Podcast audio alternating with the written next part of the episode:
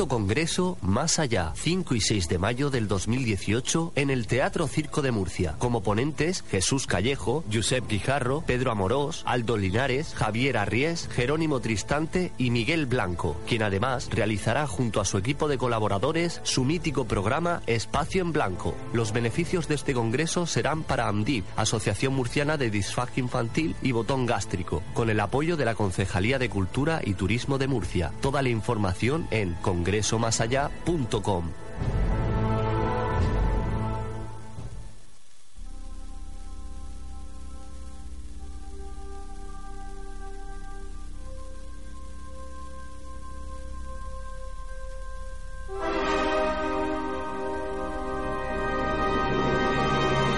¿Estamos solos en el universo?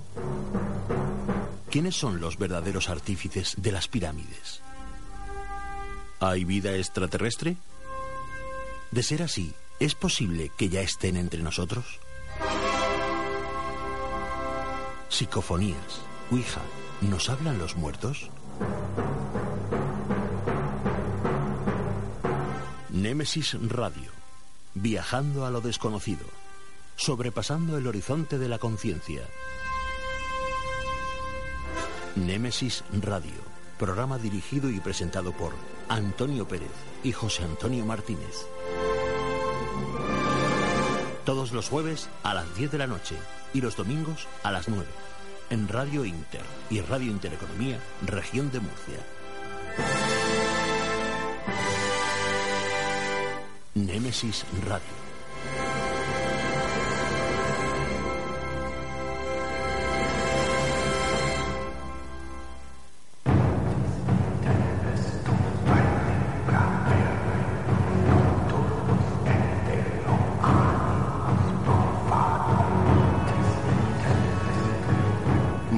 Buenas noches, bienvenidos a Némesis Radio, el lugar donde habita el misterio en Radio Inter y Radio Intereconomía en la región de Murcia.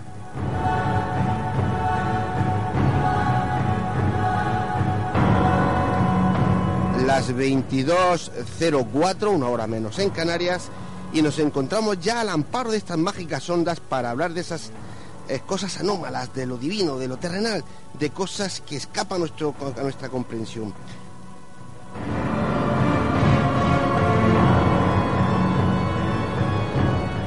Gracias a todos los que nos escucháis, ya sea desde la radio, el ordenador, el podcast o cualquier otro dispositivo que utilicéis. Todo suma y entre todos hacéis que la familia de Nemesis Radio no pare de crecer.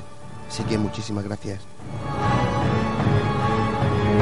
Al pie del cañón y como siempre atento a cualquier contratiempo está nuestro técnico de control, Juan Manuel Segovia, un crack de la tecnología. Y ante los micrófonos, José Antonio Martínez y quien nos habla, Antonio Pérez.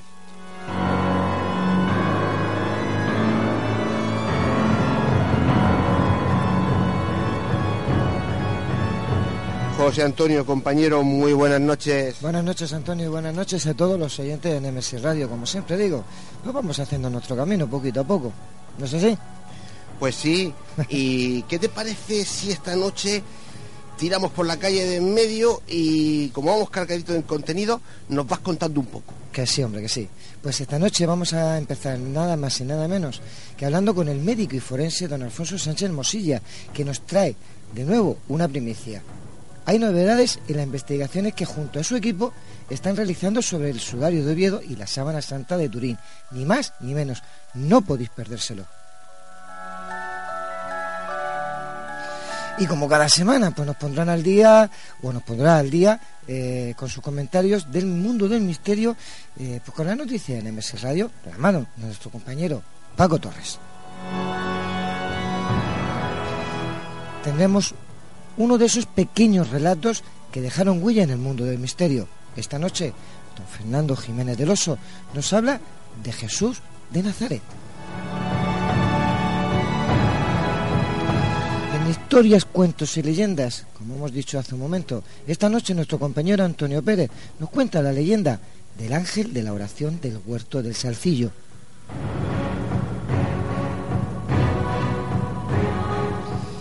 ¿Y de qué va el debate de esta noche? Enigma de la evasión.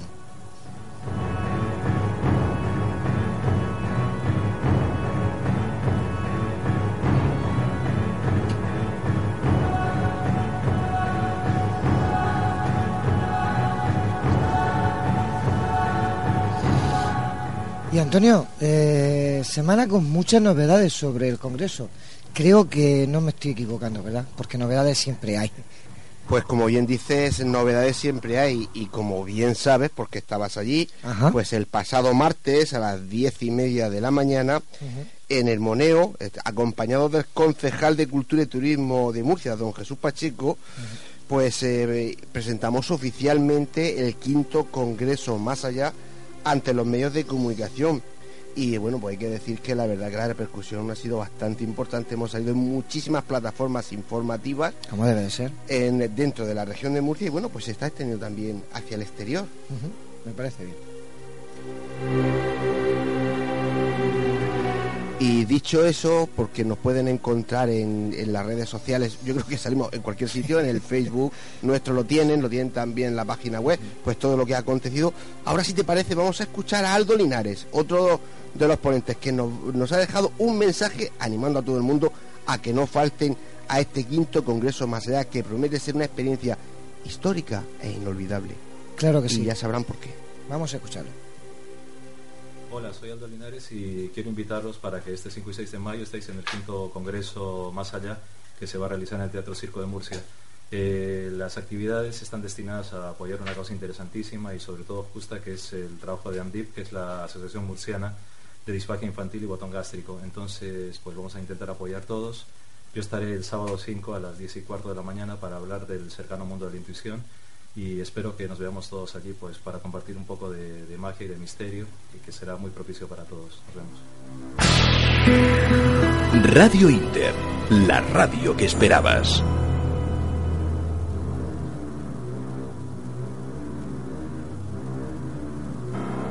¿Qué te parece si recordamos el orden y títulos de, de, las ponencias del quinto congreso de Más Allá? Pues claro que sí. Recordamos sábado 5 y domingo 6 de mayo en el Teatro Circo de Murcia de este 2018. Estamos apenas a un mes. Y comenzaremos con Aldo Linares y su ponencia, El cercano mundo de la intuición. Después eh, vendrá Jesús Pacheco y su ponencia, El lenguaje secreto de las pinturas rupestres. Después, Javier Arries será el siguiente y nos ofrecerá la conferencia titulada perdón, Magia, Vida y Muerte en el Antiguo Egipto. Eso te gusta a ti. Hombre, no me lo voy a perder. Seguidamente un descanso para comer y volvemos con... Pues volveremos con Pedro Amorós y su ponencia, Psicofonías, Voces del Más Allá. Y el siguiente y último ponente del sábado será Giuseppe Guijarro, quien nos hablará de coincidencias imposibles. Y tras la última conferencia del día habrá una ruta guiada por esa Murcia mágica y misteriosa es gratis y solo para los asistentes al Congreso que hayan obtenido plaza. A partir de las 22 horas de ese mismo sábado podremos escuchar y ver en directo desde el mismísimo Teatro Circo a Miguel Blanco junto a su equipo, realizando su programa radiofónico Espacio en Blanco de Radio Nacional de España. Volvemos el domingo a las 10 de la mañana con Jerónimo Distante y su conferencia La bestia del Llevadán, una hipótesis zoológica. Y por último tendremos a Miguel Blanco, que en lugar de dar una conferencia se someterá a las preguntas, bueno, más bien al interrogatorio, al interrogatorio tipo tercer grado que podrán hacerle todos los asistentes al Congreso. Y finalizaremos con la clausura del quinto Congreso Más Allá. Para, para solo hay que entrar en la web oficial del Congreso, www.congresomasallá.com y una vez dentro picáis en reservas y solo tenéis que seguir los pasos. Todo es muy sencillo, si lo hago yo, lo hacéis vosotros. Este año la aportación sigue siendo, simplemente como digo, de 25, 25 euros, merece la pena. Los beneficios obtenidos del Congreso de este año irán a parar a la asociación AMDIP, Asociación Murciana de Disfagia Infantil y Botón Gástrico. Recordaros que toda la información la podéis encontrar en la web www.congresomasallá.com. También encontraréis toda la información en el Facebook del Congreso Más Allá. Y para cualquier duda que tengáis, información que preciséis de transporte, hospedaje o lo que sea, mandar un email a congreso más allá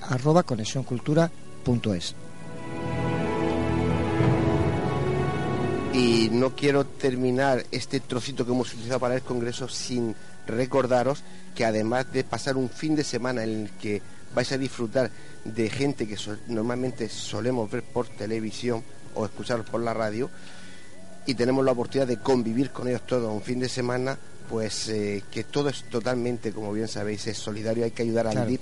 Así que eh, mi grito de guerra estas últimas semanas es ayudarnos a ayudar a Andy.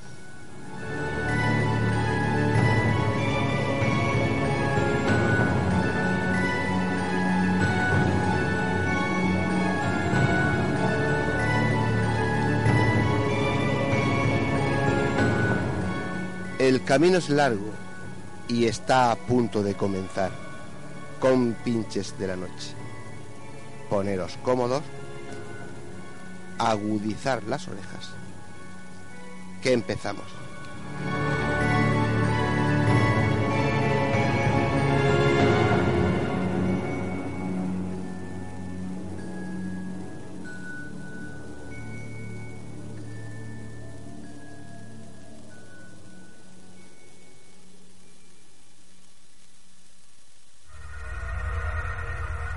Quieres realizarnos una pregunta, cualquier duda o aclaración, toma nota de nuestro WhatsApp 642 632 502.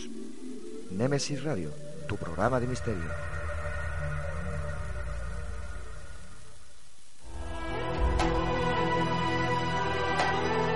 Están escuchando Némesis Radio con Antonio Pérez y José Antonio Martínez.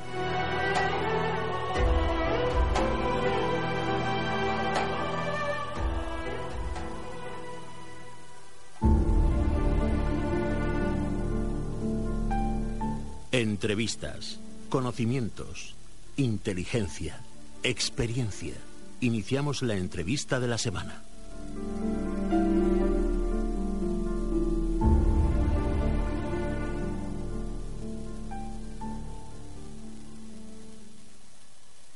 Esta noche tenemos a un buen amigo del programa. Nuestros oyentes lo conocen desde que comenzamos eh, pues esta andadura de Nemesis Radio Hablo de don Alfonso Sánchez Hermosilla, que es médico y además forense, director del EDICES, equipo de investigación del Centro Español de Sindonología, y desde hace tres años miembro del Comité Asesor Científico del Centro Internacional de Sindonología de Turín. Eh, Alfonso, muy buenas noches. Hola, buenas noches. Eh, como sabes, para nosotros siempre un placer tenerte aquí y que tengas la deferencia de venir a contarnos pues esas novedades que van apareciendo cada X tiempo, o por lo menos que vais dando luz cada X tiempo para que nos vayamos enterando de cómo van vuestras investigaciones. Y para mí también es un placer que me invitéis a pasar un tiempo con vosotros y contaros lo que vamos descubriendo. Muchas gracias. Pues hablando de lo que se va descubriendo, eh, sé que tenéis novedades de lo que es el sudario de Oviedo, que es donde el que más estáis trabajando. Hace aproximadamente un año, año y algo, eh, nos diste la primicia de que había un orificio de salida a la altura del hombro, de lo que sería, bueno, pues el ajusticiado, llamémosle como queramos, ¿no? De eh, que, que, cubrió ese, ese sudario de Oviedo. Pero, ¿hay novedades? Hay novedades, hay novedades. Eh, efectivamente, nosotros a lo que más acceso estamos teniendo es al sudario de Oviedo, la síndrome de Turín todavía no hemos tenido acceso directo, eh, así que nos tenemos que basar un poquito en lo que han hecho otros, en facsímiles de tamaño 1.1, de la mayor calidad posible, de la mayor resolución posible. Y, y, nosotros habíamos encontrado en su momento en el sudario Oviedo una mancha que, bueno, reunía una serie de características, no solo tenía sangre cadavérica, sino que también tenía un cerco alrededor de donde había llegado la sangre, que era compatible con líquido pleural y pericárdico, y esto solo podía haber llegado hasta ahí a través de una herida que penetrara o que saliera del tórax. Y esto nos hizo pensar que posiblemente podía ser un orificio de salida de la lanzada. Al fin y al cabo, eh, sobre todo el Evangelio de San Juan para nosotros es una fuente de inspiración permanente y recuerdo para los oyentes que San Juan era el único apóstol que estaba al pie de la cruz. Nosotros estábamos muy ocupados escondiéndose y todas esas cosas. Eh, y describe textualmente que en un momento dado, eh, mientras el resto de los soldados estaban fracturándole las piernas a los otros condenados que estaban crucificados alrededor, un soldado textualmente le atravesó el costado. Y atravesar solo tiene un significado, que es pasar de parte a parte.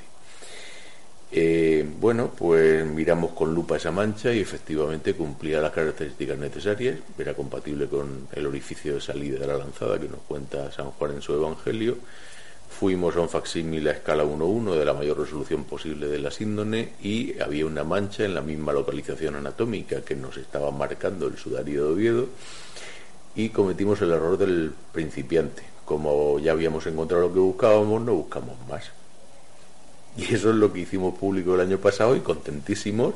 Y de hecho hasta lo presentamos en el Congreso Internacional de Paleopatología no hubo ninguna objeción seria, a todo el mundo le pareció una hipótesis aceptable y así quedó la cosa. Pero bueno, resulta que hace aproximadamente un mes, no, no, era mucho más, eh, pues por una serie de circunstancias pensamos, oye, mm, ¿y si no es ese? Porque al fin y al cabo no lo hemos cotejado con la síndrome original, sino simplemente con un facsímil. Y si no es ese, así que por la zona que nos estaba marcando el sudario de Oviedo, buscamos, bueno, había alguno que podría ser, pero con pocas posibilidades, vamos a decirlo claramente, pero en el otro lado también había. Hay otras tres heridas, eh, una de ellas con prácticamente un 100% de posibilidades de serlo también, puesto que tiene sangre que parece ser cadavérica, repito, no hemos tenido acceso a la síndrome en ningún momento. Parece ser sangre cadavérica con un cerco alrededor de un segundo fluido eh, con menor carga hemática, compatible con líquido pleural y líquido pericárdico, eh, y que, bueno, tiene una serie de características. Eh, no voy a aburrir con datos técnicos al público que nos está escuchando, pero vamos, que podría ser un segundo orificio de salida en el otro lado y otra más con menos posibilidades, pero repito, hasta que no se vea y se compruebe sobre la síndrome, esto siguen siendo hipótesis de trabajo y un tercero con muchas menos posibilidades, pero que tampoco se descarta al 100%. No es ningún disparate el que haya más de un orificio de salida por una sencilla razón. Según el derecho romano, cuando hay una sentencia judicial firme promulgada por un juez o su equivalente, si no se cumple esa sentencia judicial, el culpable de que no se cumpla la sentencia cumple esa condena. en otras palabras, que si te, te mandan que tienes que matar a alguien, si no lo matas, Ocupas tu supuesto. Ocupas tu supuesto y mueres tú. Efectivamente. O sea que eh, los soldados responsables de que se cumpliera la sentencia judicial, si uno de los crucificados se escapaba o se salvaba o lo rescataban, era crucificado in situ en el mismo momento ocupando su sitio. Así que evidentemente estas personas tenían muchísimo interés en que se cumpliera la sentencia. Y la sentencia era a muerte. No era a ser crucificado hasta que se aburriera, sino a muerte en la cruz. Eh, si yo fuera la persona responsable de esto, no me limitaría en esas circunstancias a dar una lanzada y ya está, sino que daría el primer golpe, retiraría parcialmente el arma, giraría unos cuantos grados y haría una segunda, una tercera trayectoria, con lo cual destrozas el corazón, destrozas los pulmones, los vasos, la aorta, la cava y te aseguras de que esa persona se muere aún teniendo solo un orificio de entrada. Efectivamente. Luego salida podía tener, dependiendo de la trayectoria, varias. Y bueno, pues eso es lo que tenemos y repito, hay dos orificios, uno en cada lado, en, la zona de la espalda, en el lado izquierdo y en el lado derecho, con muchísimas posibilidades, prácticamente el 100% cada uno de ellos de, de ser orificio de salida y otros con menos posibilidades, que bueno, en su momento seamos nosotros o sea quien sea, pues interesaría que mirara esta zona a ver qué se encuentra. Entonces, decimos que hay posibilidades de que tanto a la altura de un hombro y a la altura del otro hubiese orificios de salida. Efectivamente. Tú como forense conoces muy bien la anatomía humana.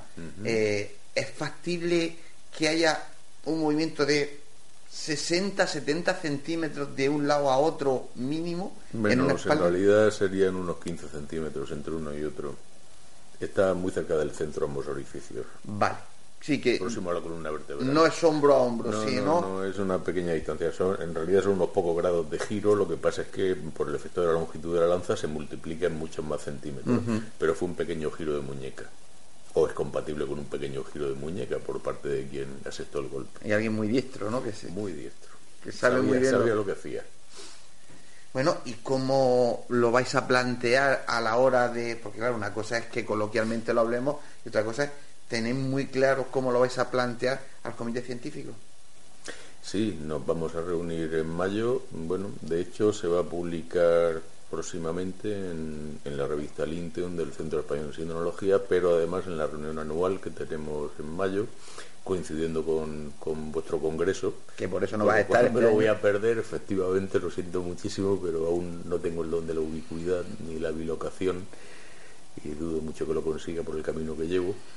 Eh, pero bueno, eh, mientras vosotros estéis en el Congreso, nosotros, estaremos reunidos y es una de las cosas que se van a presentar. ¿Y por qué os reunís en Francia? El por qué verdaderamente no lo sé. Supongo que porque se llama Centro Internacional. Y aunque para ellos es mucho más cómodo eh, hacerlo en Turín, porque tienen la infraestructura necesaria y está todo perfectamente organizado, pero precisamente por esa internacionalidad y puesto que la síndone en el pasado estuvo en Chamberí, pues este año han decidido hacerlo en Chamberí y eh, su propuesta, no sé al final lo que pasará, es que el año próximo ellos querían hacerlo en Oviedo como diferencial sudario de Oviedo. Lo que ocurre es que para nosotros es mucho más sencillo organizarlo en Valencia, al fin y al cabo está el Santo Cali, y lo siento por el de León, pero mm, científicamente no tiene ninguna posibilidad de ser el, el Cali de la Cena, y lo digo así de claro, y el que les cueza lo siento muchísimo, pero es lo que hay. Yo hablo solo de evidencia científica, no hablo de lo que me dice el corazón o lo que el investigador de turno influenciado por él sabrá muy bien qué, porque los demás también lo sabemos, pero no lo decimos, eh, pues publica cosas que no tienen ningún carácter científico y que está absolutamente eh, fuera de contexto.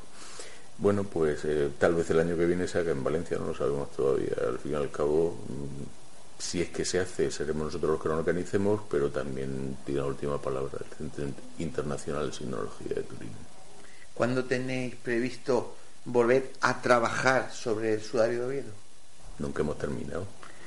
Pero mm, siempre no lo tenéis delante para trabajar. No, evidentemente, ni, ni se nos permite, ni nosotros querríamos, no por nada, sino porque no tenemos el tiempo eh, ni los medios. No nos engañemos, desplazar un equipo de primera línea con todo el material necesario a Oviedo supone un gasto que no siempre es necesario. Nosotros rentabilizamos muchísimo cada una de las veces que vamos y lo que vamos es no, no ir a mirar a ver qué pasa, sino que ya vamos con unas hipótesis de trabajo previas para rentabilizar el trabajo lo máximo posible, comprobar si esas hipótesis tienen visos de, de convertirse en hechos contrastables científicamente y mm, si conviene tomar algún tipo de muestra por algún motivo, con permiso del cabildo, se toma la muestra, exclusivamente lo mínimo imprescindible, se deja el sudario en las mismas condiciones que estaban y volvemos a casa.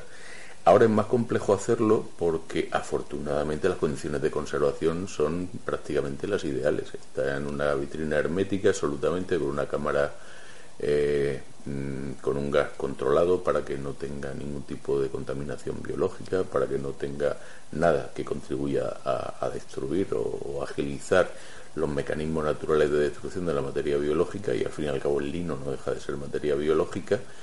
Eh, lógicamente esta, vitrina pues no se puede abrir y cerrar de cualquier forma, sino que tiene que ser por un equipo experto que no somos nosotros. Eh, una empresa que se dedica a esto, vaciar el gas inerte que tiene, sacar el sudario, hacer lo que haya que hacer, volver a cargar el gas, cerrar primero, evidentemente, en fin, que esto tiene un proceso complejo. Así que eh, nos estamos reservando para la próxima vez que haya que hacer un control rutinario, que esto se hace cada cierto número de años concretamente, pues cuando se haga ese control haremos el control de biodeterioro, a ver si verdaderamente las condiciones son las que se diseñaron o ha habido algún problema y si conviene hacer alguna cosa se hará y si no simplemente será el control de biodeterioro. Pero vosotros seguís trabajando porque ya tenéis muestras y tenéis, pues por decirte de alguna manera, fotos y todo lo que necesitáis de, de las veces anteriores, con lo cual no es necesario ni estar allí, ni es necesario, digamos, eh, eh, dañar, aunque no sea la palabra, el, el sudario de Oviedo innecesariamente. Seguimos trabajando con las muestras que se tomaron hace ya eh, seis años y todavía tenemos para mucho con esas muestras. Procuramos rentabilizarlas al máximo posible. Y vamos, probablemente eh, yo me moriré o dejaré de trabajar como investigador porque las condiciones no me lo permitan y las muestras seguirán disponibles para otros investigadores en el futuro. Al menos esa es mi intención. O sea que aunque físicamente no podamos volver a Oviedo por el motivo que sea, eh, tenemos material de sobra para, para estar investigando durante muchísimo tiempo. Sí, que el legado va a quedar ahí independientemente de si tenéis que volver a trabajar sobre el de Oviedo o no, porque digamos que el bruto ya está hecho, ahora hay que ir desgranando poco a poco. Eso es lo que parece desde fuera. Y verdaderamente mucho lo que hemos avanzado muchísimo en estos prácticamente 30 años se ha avanzado muchísimo. Es increíble con los pocos medios, pero bueno, es que las personas que han estado trabajando eran especialmente brillantes, eso también hay que decirlo. Eh, pero que lo que decía, desde fuera parece que lo hemos descubierto todo y siento decirlo y en parte culpa mía, no es así. Como mucho, como mucho hemos descubierto el 10% de la información que hay, como mucho. Eso siendo muy generoso, probablemente menos. Sí, probablemente la ciencia, conforme vaya evolucionando, os vaya dando pues eh, las herramientas suficientes como para seguir descubriendo cosas que eran impensables hace 50 años y que sean impensables ahora mismo dentro dentro de 50 años pasará eso, ¿no? Mi pregunta es, el usuario de Oviedo lo tenéis entre comillas, y quiero que se me entienda, muy manío, muy trabajado.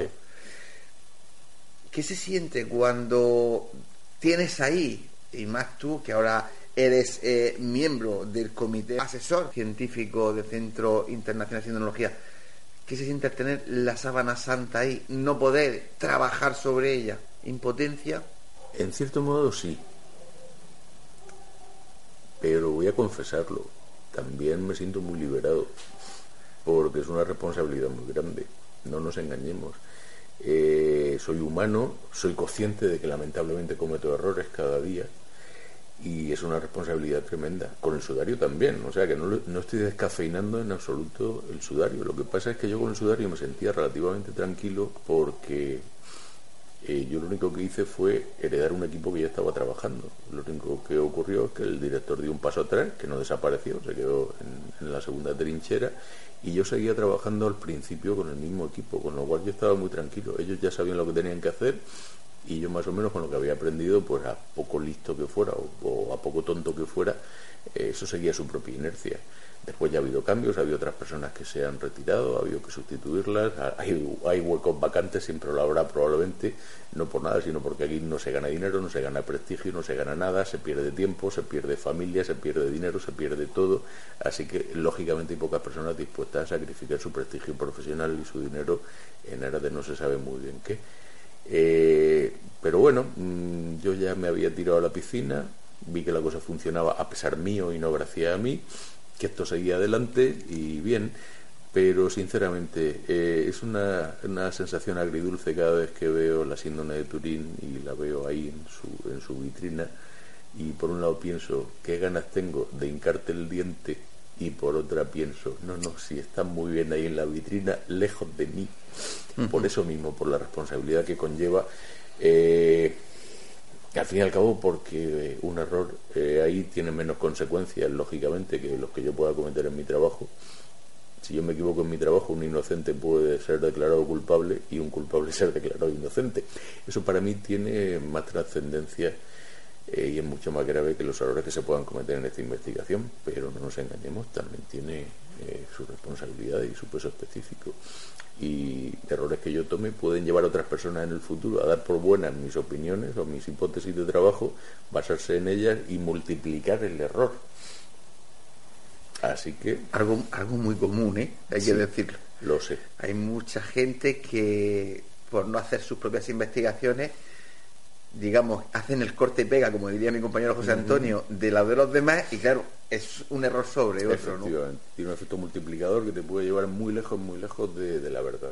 Has dicho algo que a mí mm, me llama mucho la atención porque sé que sucede.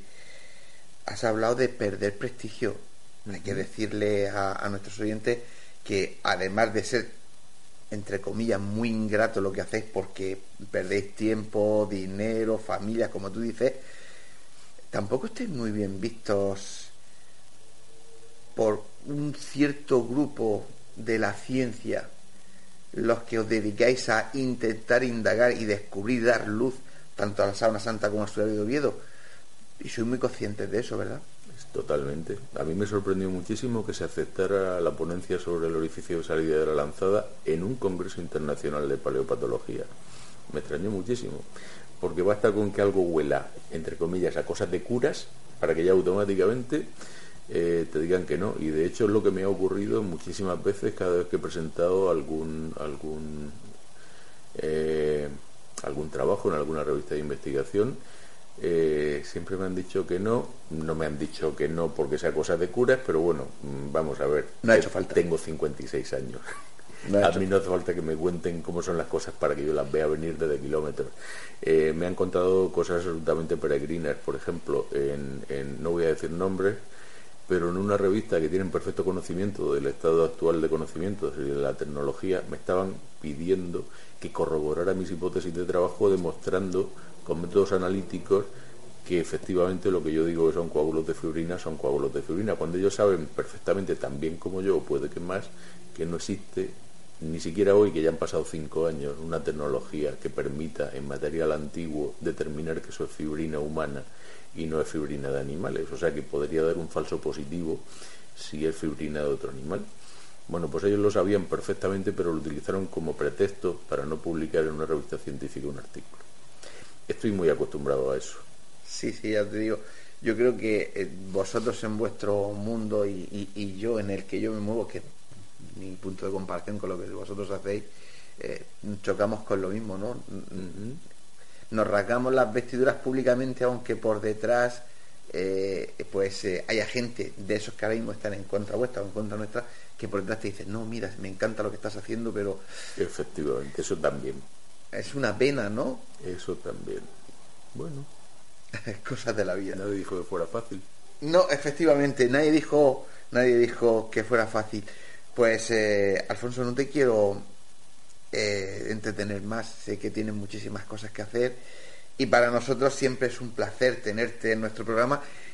Eh, recordarle a nuestros oyentes, lo he dicho al principio, que hace año, año y medio nos diste una primicia de ese orificio de salida y a mí me has dejado ahora de verdad porque como tú decías, ¿no? Eh, nosotros pensábamos que había un orificio, bueno, pero al descubrir que hay más, a mí me ha dejado totalmente perplejo de las cosas que podéis descubrir en un trozo de paño que hay mucha gente, cuando hablo con ellos, me dice, pero si eso es un trozo de paño sucio que nadie puede ver, digo, pues es como una enciclopedia, simplemente hay que saber leerla. Efectivamente, y bueno, no eres consciente de que, aunque de esto ya se ha hablado en los medios científicos, pero es la primera vez que se ha hablado en prensa de que haya más de un orificio de salida. O sea que esto también es primicia periodística ahora mismo. Pues muchísimas gracias por tener esa diferencia con nosotros, con Nemesis Radio. Alfonso, ya sabes que yo te quiero siempre cerquita, aunque este año no vas a estar con nosotros en el Congreso. Dios mediante, si continuamos con el Congreso, quiero que estés en el siguiente y que no nos No lo coincida. en mayo, por favor. Ay, sí, en mayo, que no, sea la primera el primer semana. fin de semana de mayo. Lo intentaremos, lo intentaremos. Que como siempre, que es un placer tenerte con nosotros. Y para Eso. mí también muchas gracias. Buenas noches. Buenas noches. Si quieres realizarnos una pregunta, cualquier duda o aclaración, toma nota de nuestro WhatsApp 642 632 502. Némesis Radio, tu programa de misterio.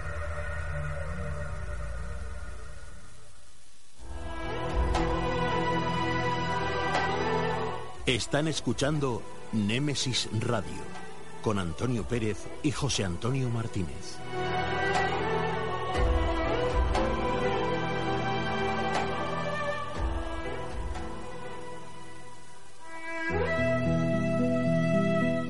Las noticias de Némesis Radio.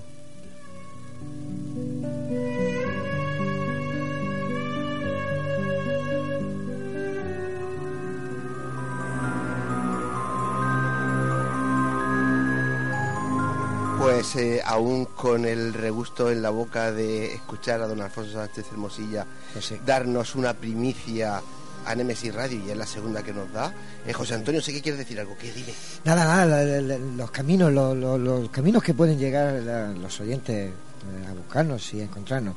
Mira, por Facebook, Nemesis Radio, por Twitter, Nemesis, ah, perdón, arroba Nemesis Radio 1. Y por la web, es muy fácil. Da igual que tenga radio, o sea, que, que tenga radio o no tenga radio.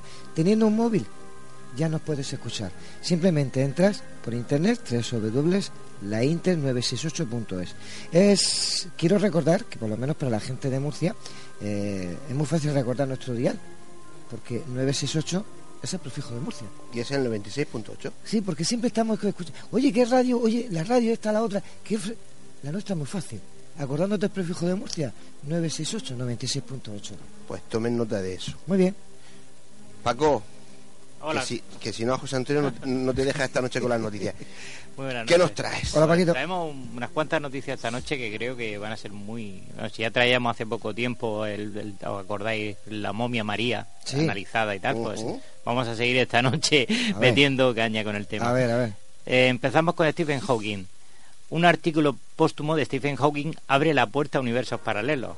Ya pensábamos todos que la teoría de los multiversos, del universo paralelo, iba a quedar postergada para mayor tiempo, pero resulta que cuando apenas eh, se eh, faltaban un par de semanas para la muerte de Stephen Hawking, se, se retomó la situación. Cuando apenas faltaba un par de semanas, pues resulta que nos encontramos con que en la publicación que se realiza en su último trabajo incluye la teoría, la teoría de, de poder en un futuro no muy lejano eh, calcular una vía más accesible a lo que explicar un poco el fundamento de lo que era lo, lo que hablábamos de, de, de eso, de ese universo paralelo, de acercarnos más a la posibilidad de que el Big Bang desde un primer momento fuera origina- originario de una explosión inicial de la prana, aquellos choques de las dos bolsas que se había originado. Y este tema y este está atendido, presentado por Thomas Hertog, un compañero investigador, un físico británico, y pues en un futuro la lástima es que no existirá un premio Nobel póstumo para él por este trabajo. Pues sí.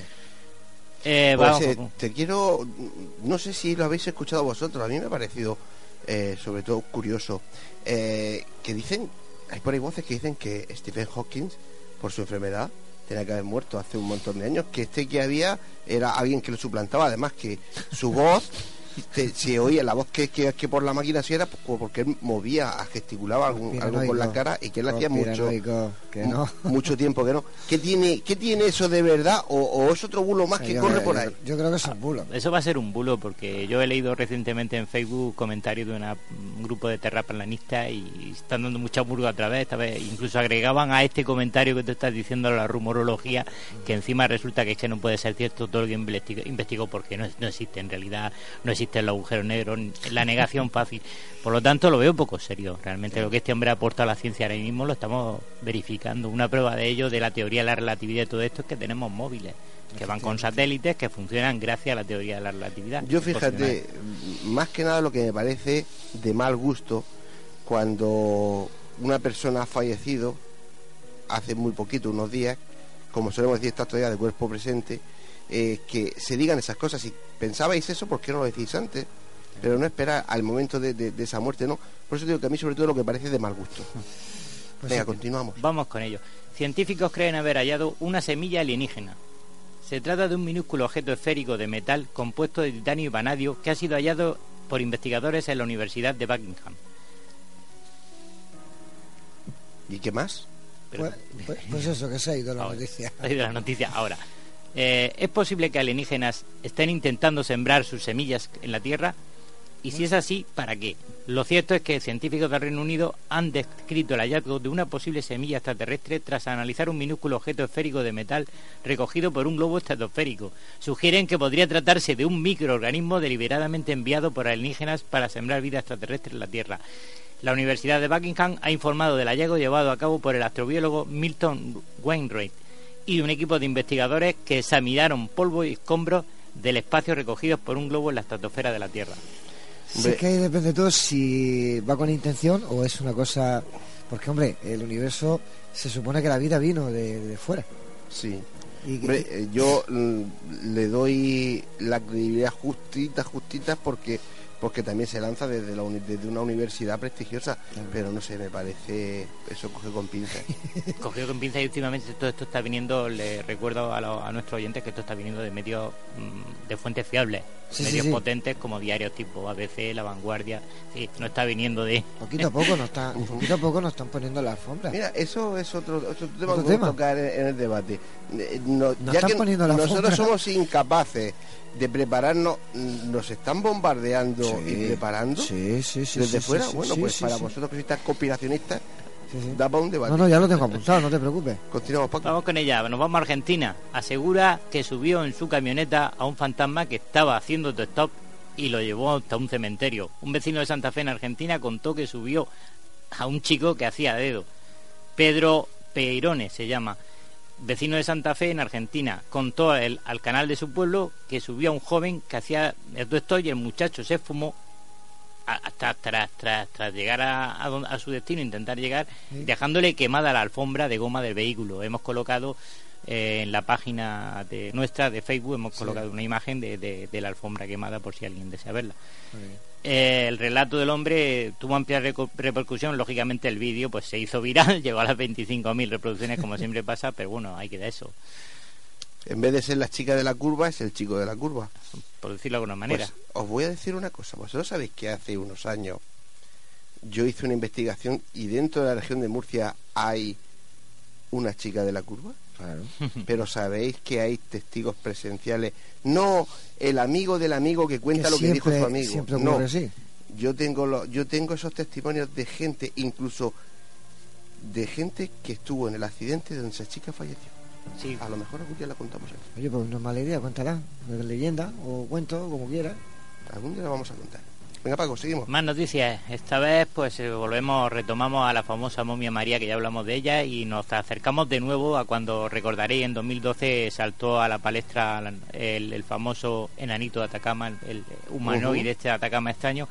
Pues ahora eh, nos cuentan que el humanoide ha sido terminado de procesar análisis, una larga mm, batería de muestras de, de se- secuenciación del genoma, y desvela, según se comenta, que fue una niña mestiza eh, la genética también explica su extraordinaria forma.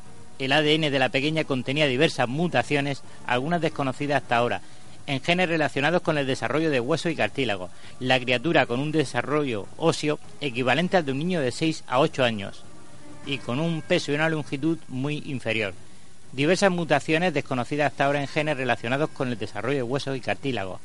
Estamos hablando de, de- de- de algo que a todos nos dejó impactados, quiero matizarlo, recordarán los oyentes la imagen que mostraba un ser verdaderamente que no tenía proporciones para nada similares a las de un niño. La cabeza, prácticamente la relación de cabeza era de un adulto, eh, muestra un cráneo muy alargado, muy como los cráneos paracas, muy alargado, pero más bien aplanado por los lados. En fin, ahí queda eso, ahí queda el análisis ese supuesto que explica una irregularidad genética. Vamos a entrar en que hay una, un, un sobrante, que que una mutación genética que cualquiera sabe. Si no ha costado nuestro genoma desentrañarlo casi 20 años, veremos a ver qué nos costará desentrañar ese genoma revuelto sin significado que hay ahí. O sea, esto se queda lejos. Menuda sopa. Pues sí, la verdad es que a, a nosotros lo que nos queda es esperar a ver la ciencia que dice. Pues no Venga, Paco. No, ahí está. Los babilonios descubrieron la trigonometría hace tre- 3.700 años y sus técnicas matemáticas más simples podrían ayudar a los estudiantes de hoy. Eh, una tableta de arcilla babilónica conocida como Plinton 322 fue descubierta a principios del siglo XX en el Irak actual. Un matemático australiano, el doctor David Mansfield, de la Escuela de Matemáticas y Estadística de Nueva Gales del Sur, que ha estado analizando su significado, anunció sus conclusiones a finales de agosto, diciendo que descifrar el significado de la tableta tan grande como la palma de una mano podría simplificar nuestro estudio de triángulos. Hasta ahora la trigonometría se ha basado en el estudio de ángulos, números irracionales. El análisis revela que los babilonios tenían un sistema de computación bastante más simple, basado en el sistema de, de fracciones, no como el nuestro que requiere unos, unos cálculos mucho más complejos como son las divisiones y, y la- los decimales. Que que sabían antes más que ahora. Bueno, tenía otro tipo de conocimientos. Pues Paco, muchísimas gracias como siempre. Eso es todo. Y no te vayas muy lejos porque ya Sí. empiezan a afilarse los cuchillos por ahí. Sí, ya lo oigo. Como siempre, un placer, Paco. Hasta luego. Hasta luego. Si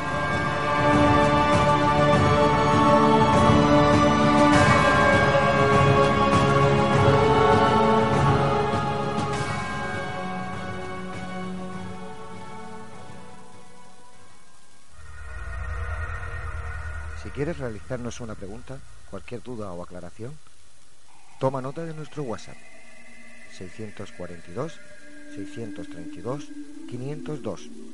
Nemesis Radio, tu programa de misterio.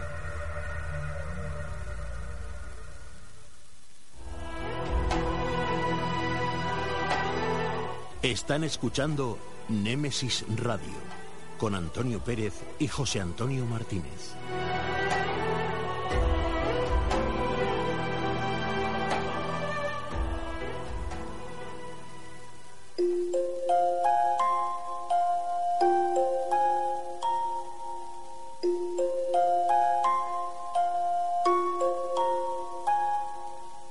Es el momento.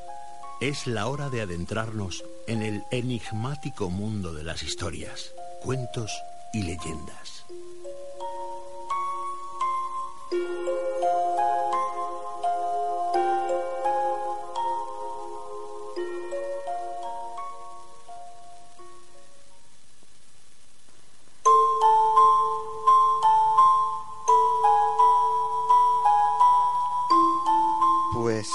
Esta noche os quiero contar una leyenda que envuelve de- desde siempre al ángel de la oración del huerto de Salcillo. El otro día estuvo aquí con nosotros Antonio Botías y hizo un esbozo de las diferentes versiones que hay. Pero bueno, en el fondo, el trasfondo de esta leyenda es quién o qué realizó el boceto de ese tan famoso y hermoso ángel de Salcillo. Vamos con ella.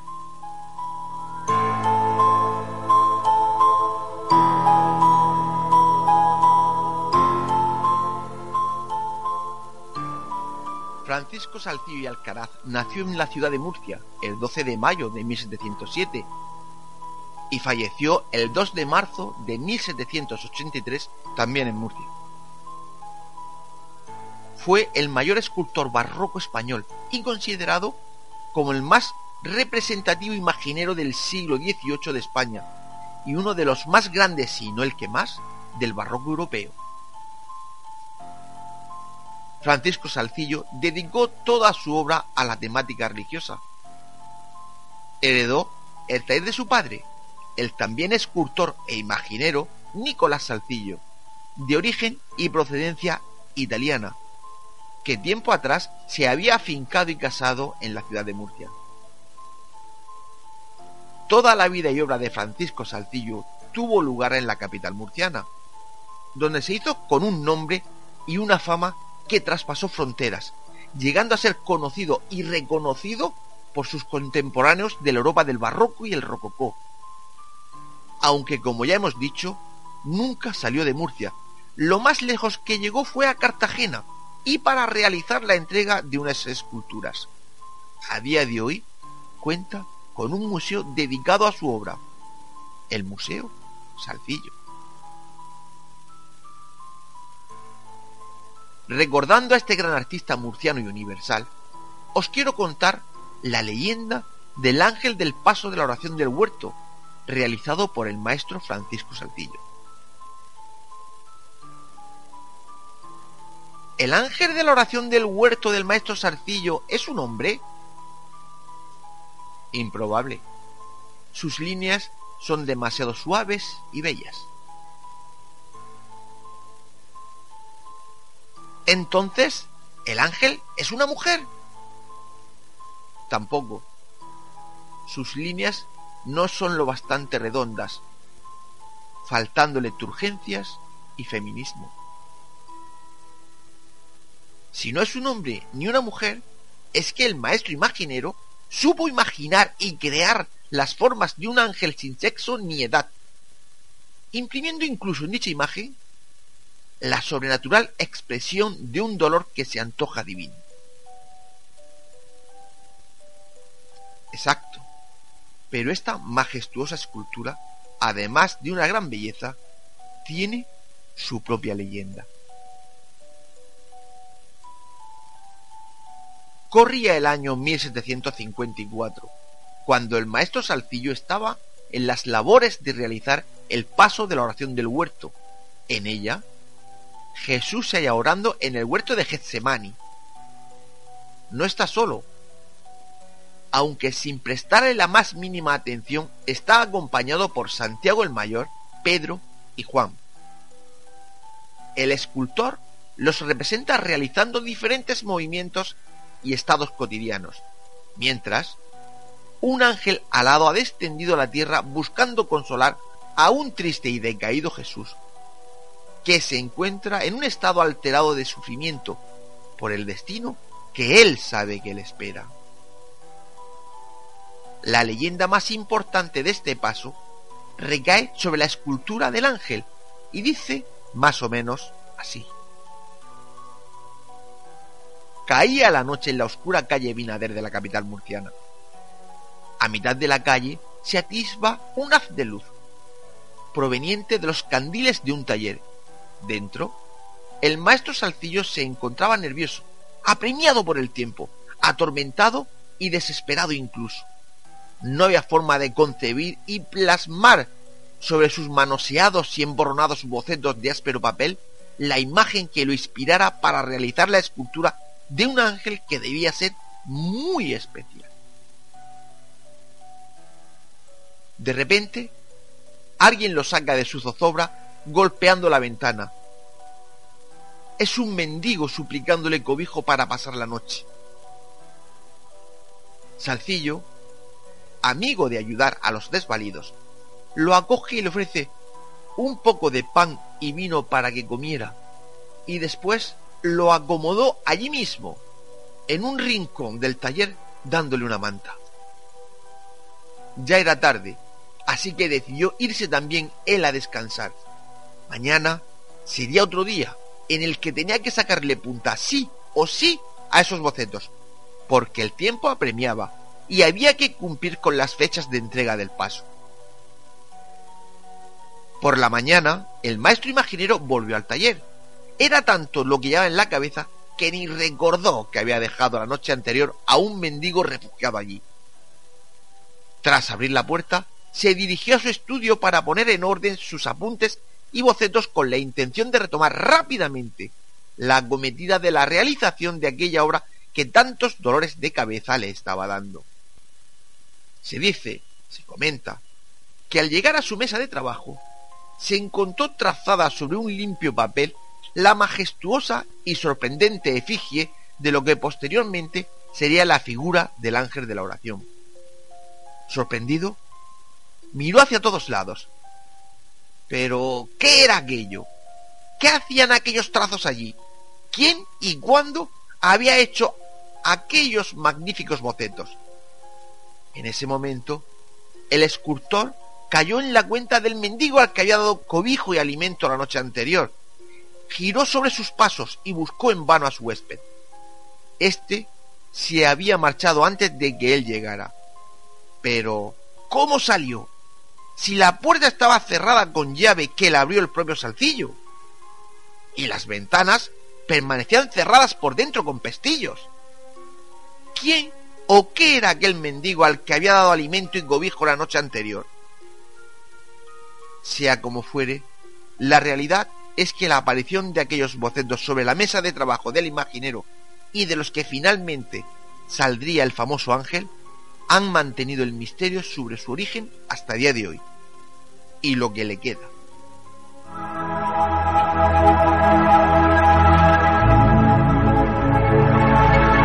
A continuación, os dejamos con una serie de pequeños relatos que dejaron huella en el mundo del misterio.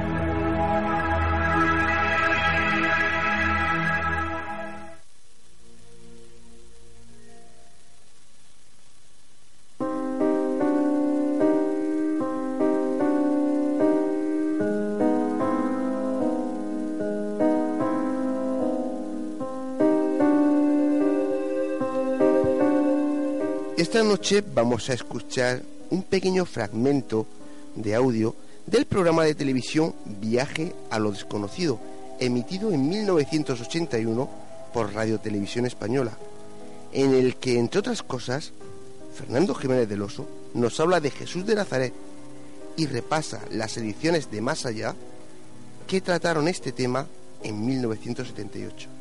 Vamos a escucharlo.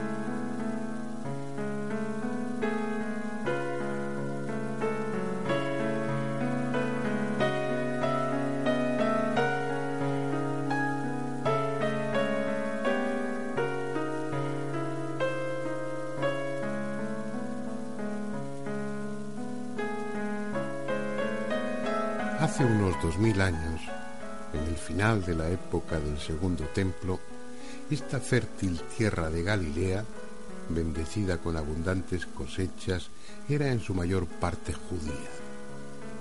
En ella se gestaron las ideas políticas y religiosas más importantes y más radicales. De Galilea surgió Yehuda ben Ezequías, el patriota, o Juan de Giscala, el defensor de Jerusalén durante el asedio romano.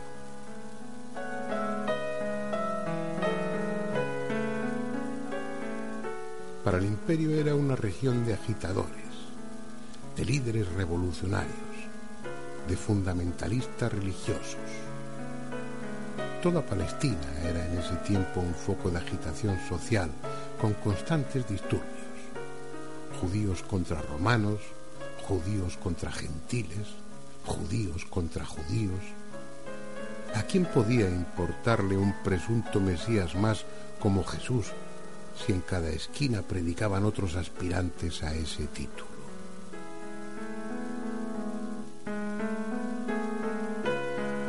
Ni siquiera es seguro que él tuviera esa pretensión, porque nada es seguro en lo que a su vida se refiere. Su historia es en gran medida una historia inventada, basada en relatos orales nada objetivos y escrita entre 40 y 70 años después de su muerte. Y no por historiadores, sino por seguidores suyos convencidos de su naturaleza divina, que no dudaron en ajustar los hechos a la medida de Jesús y no al revés. Y aún así ni siquiera se pusieron de acuerdo. De los cuatro evangelistas, Marcos y Juan no hablan de la etapa anterior a su vida pública, y Mateo y Lucas, al ocuparse de ella, se contradicen en numerosos y fundamentales detalles. Buscar a Jesús dos mil años después es como buscar a un fantasma. Por no saber no sabemos siquiera cuándo nació. Dicen los evangelios que fue en tiempos de Herodes, quien por cierto jamás ordenó una matanza de inocentes. Pero Herodes murió cuatro años antes de nuestra era. Lucas lo concreta aún más, afirmando que reinaba Herodes y que fue el mismo año en que Quirino, gobernador de Siria, ordenó un censo universal. Pero lo cierto es que ese censo, local y no en todo el imperio, se llevó a cabo diez años después del nacimiento de Jesús. Tampoco hay certeza de dónde nació. Los que acuden a Belén a conmemorar su venida al mundo solo están rememorando un mito. Con toda probabilidad nació en Nazaret, aunque luego de su muerte se dijera que en Belén para refrendar que era el auténtico Mesías que habían anunciado las profecías.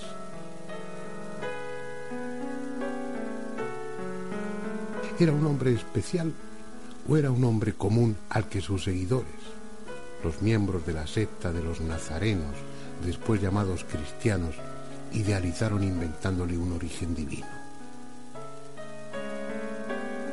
Como otros me lo he preguntado en muchas ocasiones, y como otros he seguido su pista tratando de encontrar las huellas de aquel hijo del hombre.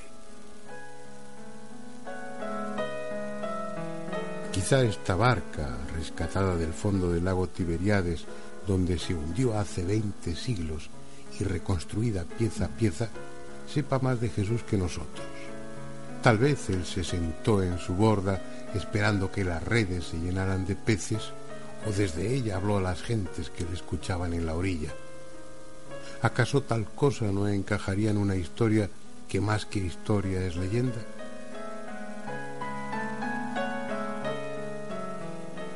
¿Fue este el monte de las tentaciones, el de la cuarentena, como también lo llaman? ¿Fue aquí donde Jesús dominó a su parte oscura y tomó conciencia de cuál era su papel en este mundo?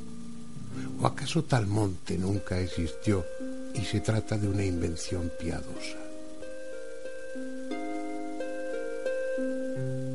¿Hay algo en este Jerusalén de hoy que tenga que ver con el tiempo de Jesús, aparte de ese trozo de pavimento descubierto por los arqueólogos 14 metros por debajo de lo que ahora llaman Vía Dolorosa?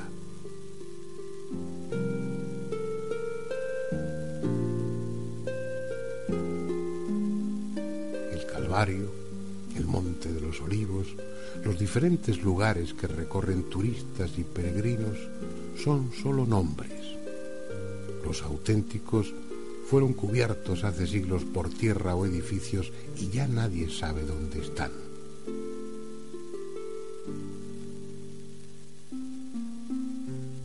Es tan probable que esta sea la verdadera tumba de Jesús como que el arca de la alianza esté oculta en los viejos muros del templo.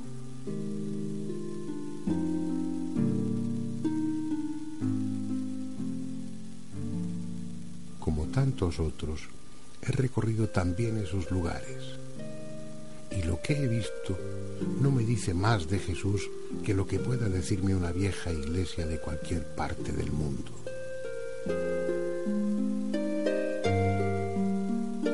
Y es que nada queda de él, salvo el recuerdo, sus palabras, si es que están recogidas como él las dijo, y su leyenda. Si quedara un objeto, un solo objeto que con toda certeza le hubiese pertenecido, quizá esa leyenda sobre su vida y su muerte dejaría de serlo. Y quién sabe, a lo mejor nos sacaría de dudas acerca de si fue un hombre común o un ser extraordinario. Ese objeto existía o existe. Naturalmente me estoy refiriendo a la sábana santa que se conserva en Turín y que supuestamente sirvió de sudario al cuerpo de Cristo después de la crucifixión.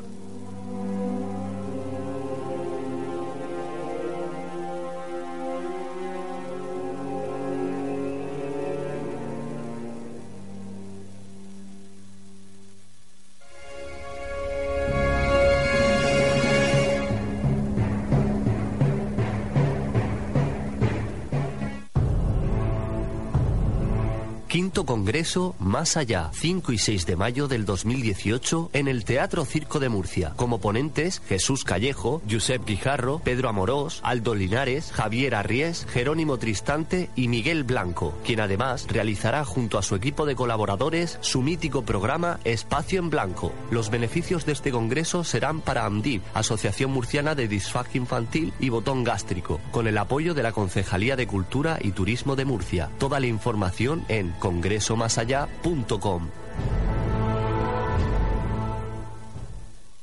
Llega Plastic Murcia, la academia oficial de DJs que hará de ti un DJ profesional. Plastic Murcia, la única academia de DJs con el certificado de reconocimiento técnico oficial de Pioneer DJ. Dale al play de lo que más te gusta. Más info en plasticmurcia.com. No hagas de DJ y sé un DJ. Te proponemos el plan perfecto para esta noche. Una cena en restaurante Llaveo donde disfrutar de su cocina tradicional pero innovadora. Y para continuar la velada con tus copas, Café Lounge Kaizen. La combinación perfecta la tienes en restaurante Llaveo y Café Lounge Kaizen. Llaveo en Plaza del Casino y Kaizen en Calle Mayor 30, La Alberca. Te esperamos.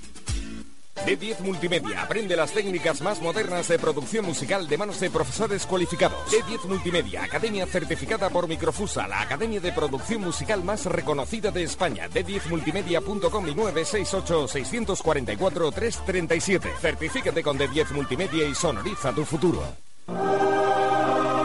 Fotos Orión. Hay momentos importantes en tu vida que no puedes dejar pasar.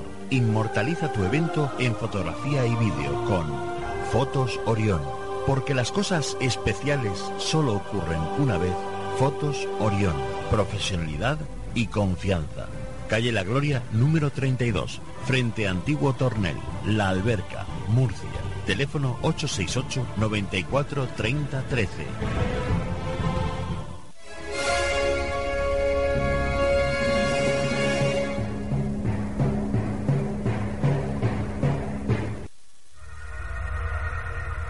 Si quieres realizarnos una pregunta, cualquier duda o aclaración, toma nota de nuestro WhatsApp 642 632 502.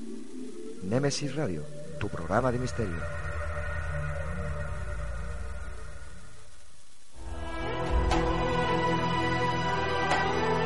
Están escuchando Némesis Radio con Antonio Pérez y José Antonio Martínez.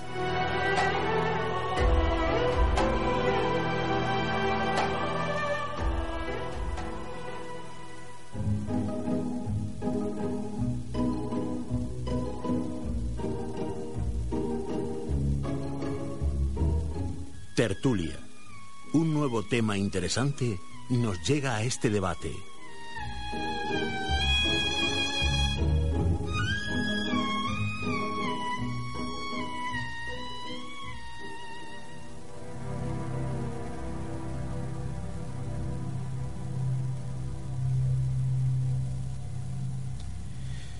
Pues eh, como han escuchado, entramos en tiempo de debate. El tema de esta noche, enigmas de la pasión. Pues queridos oyentes, como siempre nos gustaría conocer vuestra opinión sobre este tema. Y si queréis comentarnos algo, nuestro número de WhatsApp, ya lo habéis oído, 642-632-502. Esperamos vuestros comentarios. Y José Antonio, la pasión, tema sobre todo apasionante. La verdad que sí. Pues mira, vamos a empezar presentando a los compañeros. Eh, tú no te me vayas muy lejos. Antonio, Antonio Pérez, ya no te presento y, y te quedas aquí, castigado. Perfecto. Paco Torres, buenas noches. Buenas noches. Salvador Sandoval, buenas noches. Buenas noches. Y José Ramón Sánchez, buenas noches. Buenas noches. Hoy estamos lo justo y necesario y estamos los que estamos.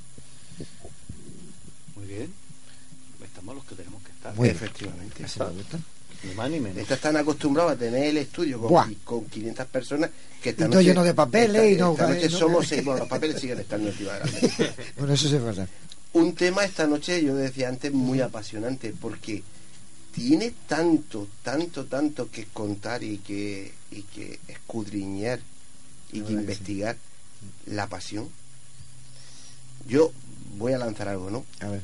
Eh, tenemos suficientes eh, pruebas para poder asegurar que la pasión como tal de Jesús de Nazaret existió. Pues yo te diría que la pasión y la muerte de Jesús es el elemento histórico del Nuevo Testamento en el que prácticamente o en el único en el que coinciden todos los todos los historiadores. En lo demás hay muchísimas dudas. Sin embargo, en que Jesús fue juzgado en un juicio que ahora veremos qué tipo de juicio fue. ¿Se ¿Fue un juicio de acuerdo con la, la legalidad vigente o fue un juicio bueno como el que eh, hace poco presentamos aquí en un debate sobre sobre Miguel Servet, ¿no? Aquel Sí. montaje que le que le hizo Juan Calvino, qué tipo de juicio fue, pero desde luego la muerte eh, de Jesús es prácticamente lo único en lo que están de acuerdo todos los historiadores. Es un elemento que hoy día no, no niega prácticamente nadie. De hecho, es el, el- el núcleo del, del Nuevo Testamento, del núcleo de los Evangelios, lo primero que se redactó, con toda probabilidad. Hombre, yo no sé. Yo leía, leía estos días eh, en casa de, de una amiga donde está fuera durante el puente. Tenía un ejemplar de un libro de, de José Oneto, se llama Conspiración contra, contra un presidente y se escribió cuando se cumplía, o no se publicó cuando se cumplían los 25 años eh, de, la caída, de, la dimisión de Adolfo Suárez y del golpe de Estado del 23 de febrero. Eh, era, bueno, ahora seguro que los oyentes saben quién fue Adolfo Suárez, pero hay ya gente que no lo conoce. hay un vídeo que circula por la red en el que incluso un chico joven le preguntan y dicen, sí, sí, fue un rey que dio un golpe de Estado. bueno, es normal el que esto ocurra hace ya 40 años de estos sucesos, los que somos mayores pensamos que siguen estando, pero otros pues no lo han vivido nunca. Bueno, pero cuando, cuando José Onito escribe este libro, han pasado solamente, digamos, han pasado ya 25 años y había muchísimo material, existía la televisión, la radio, la mayor parte de la gente estaba, había muchísimas entrevistas. Eh, José Oneto es un periodista eh, muy prestigioso, muy serio y hace un trabajo realmente riguroso. A pesar de eso, eh, no consigue llegar a conclusiones sobre cómo fue toda la conspiración que terminó con el mandato de Adolfo Suárez. Y mucha gente piensa que José Oneto se equivoca y que el relato no es correcto.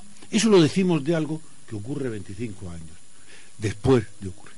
Aquí estamos juzgando, valorando hechos que ocurren con, con, evangelios escritos, relatos escritos entre 40 y 80 años aproximadamente después de la muerte de Jesús, de las fechas que se dicen, cuando apenas se escribía, cuando todo eran tradiciones orales, cuando no había actas. No tenemos nada aparte que nos lo confirme. ¿De qué forma podemos pensar que lo que dicen realmente los evangelios es lo correcto? Según don Antonio Piñero, y yo creo que es una eminencia en este país y sobre todo en este tipo de temas, eh, hay como poco 25 evidencias claras de la existencia. Es decir, si hay algo que no se puede dudar es la existencia de Jesús. De eso no se puede dudar. Porque hay en diferentes escritos y en diferentes lugares, eh, según don, don Antonio, porque lo hemos visto, nosotros hemos estado presentes en algunas de sus conferencias, eh, pues hay más que evidencias de eso, ¿no? Pero de hecho, la pregunta ya no es si existió o no Jesús de Nazaret. La pregunta es si todo lo que se relata de él es cierto, porque también hay mucha gente que ha escrito y te dice, es que Rabí, Mesías, había muchos. No era solo Jesús, había muchísimos que tenían muchos seguidores. Entre ellos Juan el Bautista era uno de ellos, ¿no? Por eso quiero decir que, que quizá la, pregunta habría que, que meterla por ahí, ¿no? Si realmente el personaje que nosotros reconocemos como el eje central de la cristiandad ya no es que existiera, sino que sucedió todo lo que cuenta. Es curioso porque es un personaje que, es, eh, es característico único, tiene un perfil prácticamente único, digamos que como doctrina, vamos, si queréis lo enfocamos un poco del de por qué, el por qué incluso el juicio, algunos lo consideramos injusto, el juicio del Sanedrín, llega a la hora, de aunque tuviera veracidad histórica o no, es impresionante, es un relato impresionante porque habla de la vida de un hombre, como dice, como dice efectivamente tú Antonio Piñero, dice que es necesaria su figura porque aunque no lo entendiera desde el punto de vista divino en cuanto a lo humano, es necesaria su presencia por, porque hay muchos argumentos. Existen esas 25 más otras pruebas arqueológicas que, que irían corroborando la historia. Pero fuera parte de eso, la injusticia que se comete contra él y la manera en que él, en las palabras de, de, de, los, de, los, de, los, de los testamentos, de los evangelios que tenemos, es un líder de, una doctrina, pero que es considerable como, alguien que tenía un sentido muy diferente a lo que otros líderes a lo largo de la historia han ofrecido. Es una persona extremadamente humilde. Un día le pregunto al apóstoles, vosotros, ¿quién decís que soy yo? Ningún líder de ningún gran grupo ni ningún gran movimiento. Al contrario, han buscado que no se les mire su figura como estar prohibido a mirar a los dios, al ojo a un faraón en la antigüedad. Y todo eso hace que sea un personaje que ha traído mucho a la gente. Y al poder, suponemos en la tierra que nunca le ha interesado que nadie se le revele de esa manera. Sin embargo, es una rebelión pacífica. No hay en ningún momento motivos para condenar a aquel hombre a muerte. No había hecho realmente nada malo.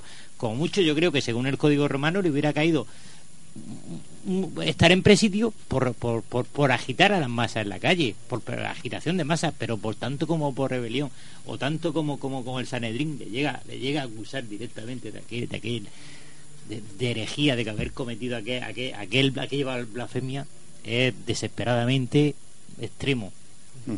Bueno, mm, eh, José Ramón ha tocado un punto importante yo creo que razón no le falta. Mm, vamos a ver, nosotros estamos acostumbrados y tenemos la facilidad de sentarnos delante de un ordenador o simplemente delante de un folio o de una libreta con un bolígrafo o machacando el teclado y poner por escrito y guardar pues cualquier información que deseemos, ¿no? Hoy tenemos la información tan al alcance de la mano que no nos imaginamos que hubo un tiempo en que eso era imposible. Hombre, mm, eso hizo sobre todo en, los pueblos orientales que la oralidad fuese muy importante, además bastante fiable, es decir, confiar a la memoria eh, los hechos, eh, como no tenían eh, más remedio que hacerlo, porque recoger por escrito era difícil, no todo el mundo podía, y además era caro, pues acostumbraron a memorizar los hechos y además mm, de una manera de la que realmente podemos fiarnos. Por ejemplo, hay, bueno, hubo en, en los siglos cuarto al sexto en el desierto de, de Egipto, hubo monjes de los que se sabe, porque hay estudios hechos, hay trabajos publicados, se sabe que eh, se sabían la Biblia de memoria, la memorizaban entera. No solamente el bueno, los salmos, porque los recitaban algunos prácticamente todos los días, se los tienen que saber de memoria. Pero es que otros se sabían la Biblia desde el Antiguo al Nuevo Testamento, se lo sabían todo. ¿Por qué? Porque no era fácil tener una. Pero es que era, vamos, no fácil, es que era prácticamente imposible, ¿no? Entonces aprovechaban el material y lo iban memorizando, lo tendrían en común y lo iban memorizando y se lo sabían, se lo sabían. Luego la oralidad en los, pueblos orientales es un elemento muy importante y además mm, la historia después ha demostrado que es bastante fiable. De todas formas, de todas formas, los textos del Nuevo Testamento tienen una prehistoria, es decir, que los apóstoles, en la medida de lo, de lo que estaba a su, a su alcance, fueron tomando apuntes que los especialistas llaman recuerdos, ¿no? Una especie de memorabilia, ¿no? Como en su momento, pues, hicieron los discípulos de Sócrates, ¿no? Cogían los recuerdos de Sócrates.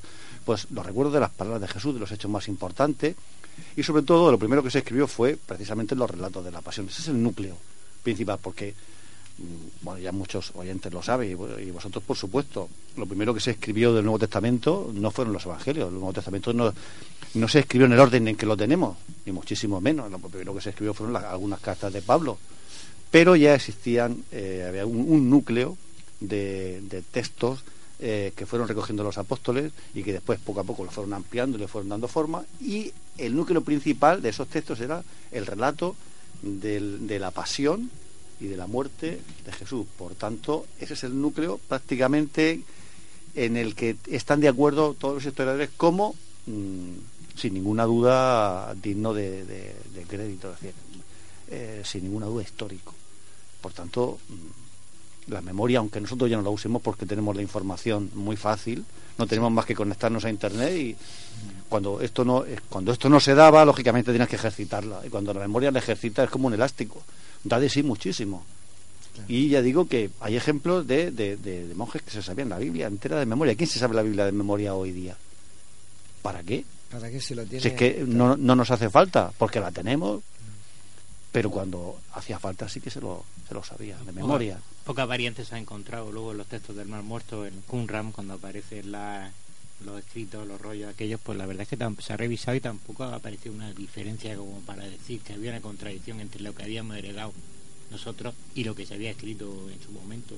Creo que es un testimonio muy fiable de que hay una velocidad, una velocidad, aunque hay quien ha cuestionado aquellos textos. No sé por qué, pero, pero porque cuando han demostrado esa actitud.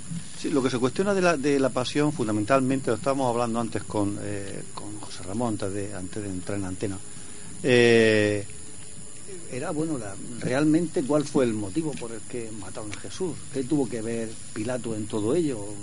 Pilato juega un papel un poco desconcertante, ¿no?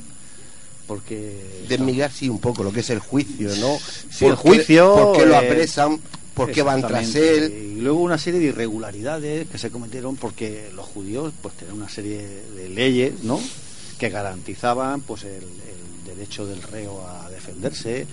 eh, y en ocasiones eran tan severas que cuando se presentaba una acusación falsa, el que la presentaba sabía que si se demostraba que esa acusación era falsa, el castigo que hubiese recaído sobre el reo caía sobre él incluso aun, aun siendo la muerte. Es decir, que cuidado, cuidado con, la- con, con- con las acusaciones que se llevaban ante un, ante un tribunal y mucho más al- al- ante el Sanedrín, que era como una especie del Tribunal Supremo de, Sí, de los judíos. Entonces, si descubren que era falsa, el castigo le caía a la persona. Sí, sí, si tú presentabas una acusación contra, contra un correligionario y esa acusación se demostraba que era falsa, pues el castigo que hubiese caído sobre el, sobre el denunciado en caso de que esa denuncia hubiese sido cierta, pues caía sobre el, el que lo denunciaba falsamente. Es más, si se caía, si, si había una contradicción, por ejemplo, hay por ahí un- en, en el libro de los hermanos leído por ahí una cosa muy curiosa. Se presentaban, tienen que presentarse como mínimo dos testigos, uno solo no valía.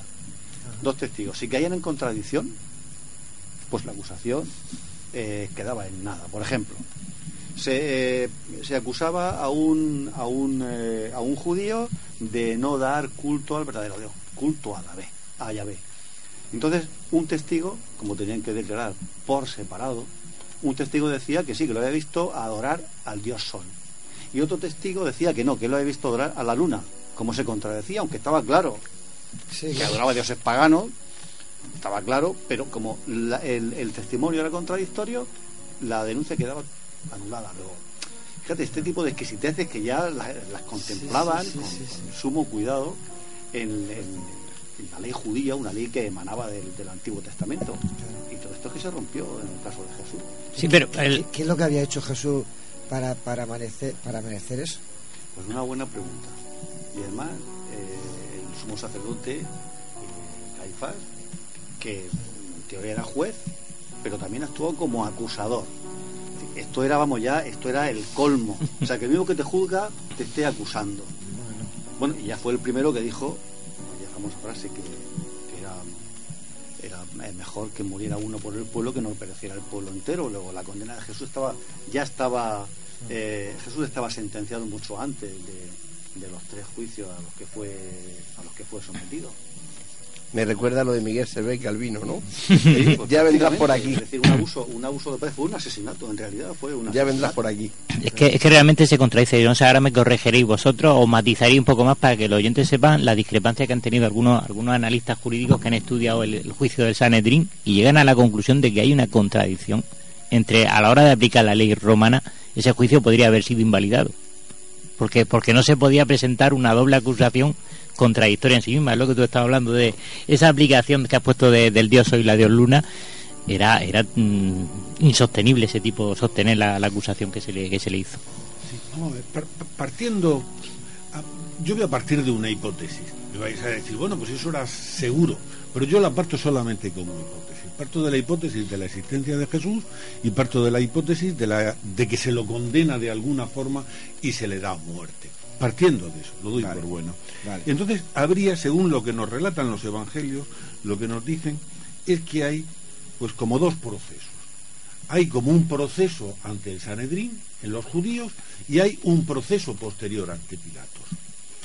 Bueno, esto parece que es así, pero, pero podríamos intentar verlo un poco más.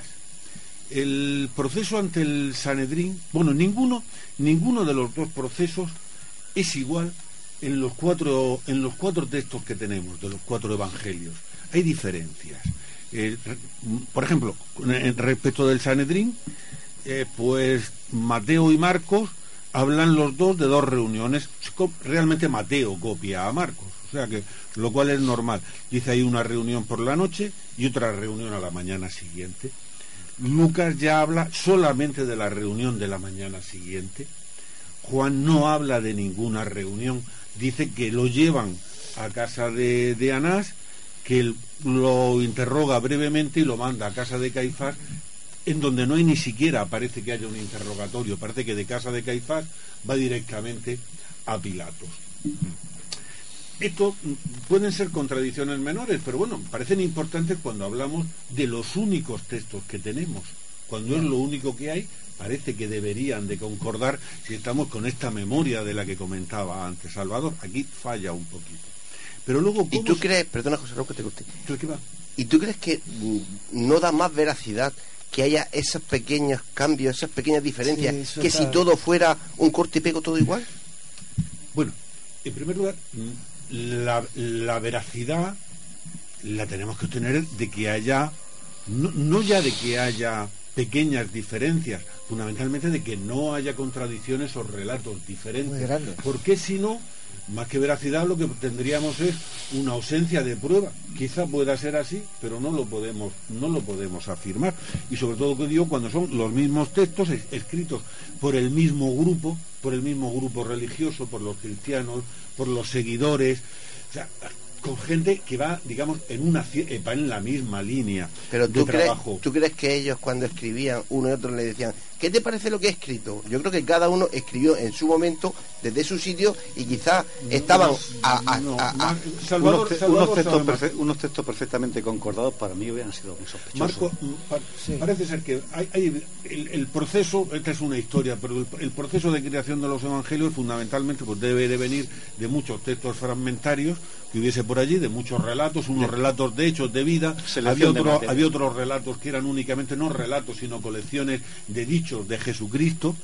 Y luego pues eso se van mezclando.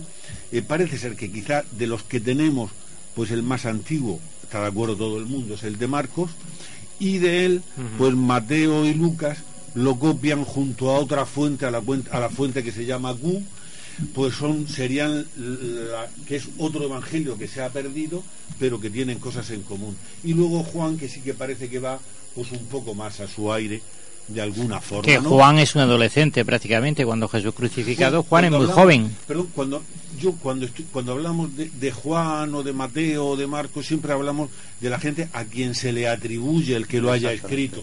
Sobre eso puede haber discusión y puede haber quien lo crea o no lo crea y no entramos porque vuelvo a la pasión. Vamos a, A ver. volver al Sanedrín. Sí, sí, vamos a volver a la. Vamos a volver al Sanedrín. En el Sanedrín se produce un juicio realmente. Vamos a ver, lo primero, lo primero, ¿quiénes son, dónde están nuestras fuentes de lo que ocurre dentro del Sanedrín? Porque lo que tenemos es un relato preciso, con palabras exactas, de lo que se le dice a Jesús. ¿Quién lo oye eso? Porque los discípulos se han escapado, todos se han largado. El único que, lo- que va un poquito detrás es Pedro, pero Pedro no llega a entrar, Pedro se queda fuera calentándose al fuego. No está dentro, no parece ser que sea la fuente de lo que se dice, con lo cual tenemos ya un problema. Se ha asignado como fuente a José de Arimatea, que es una figura que aparece después, que según algunos textos sería miembro del Sanedrín o no, pero es una figura también muy controvertida, con lo cual si queréis luego entramos, estoy intentando dar una pincelada, Vale, digamos, pero quiero decir que es discutible lo que se haya visto allí, pero yo querría destacar sobre todo algo que me parece que es lo que nos puede hacer más duda sobre lo que se dice.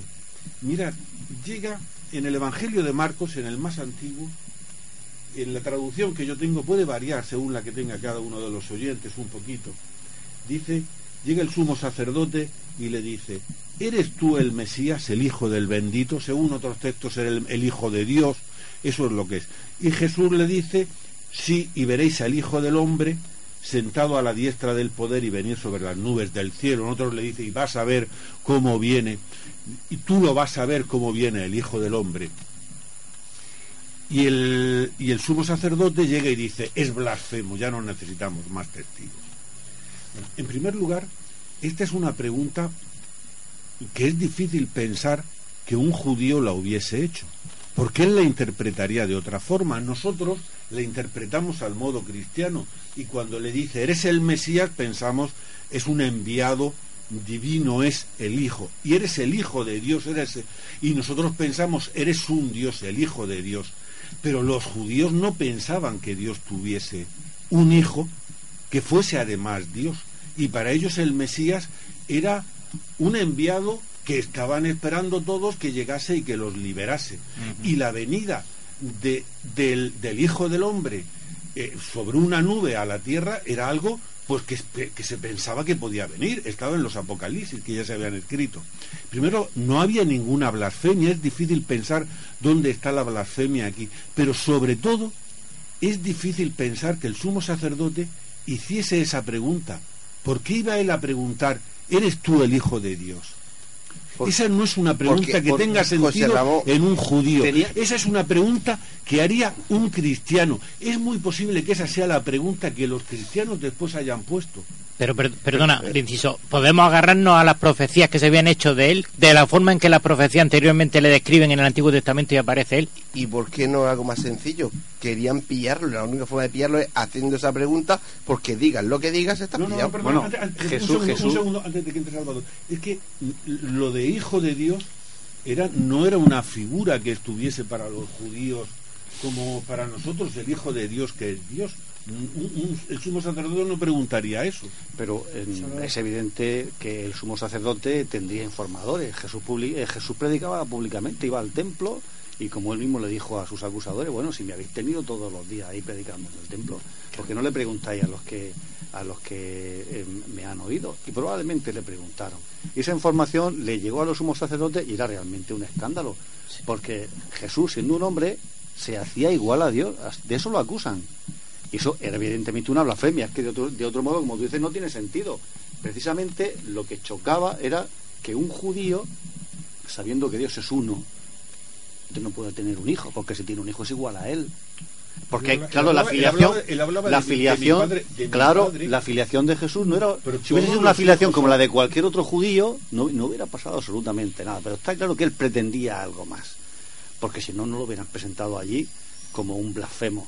Entonces, el- el- la acusación era que siendo un hombre, se hacía igual a Dios.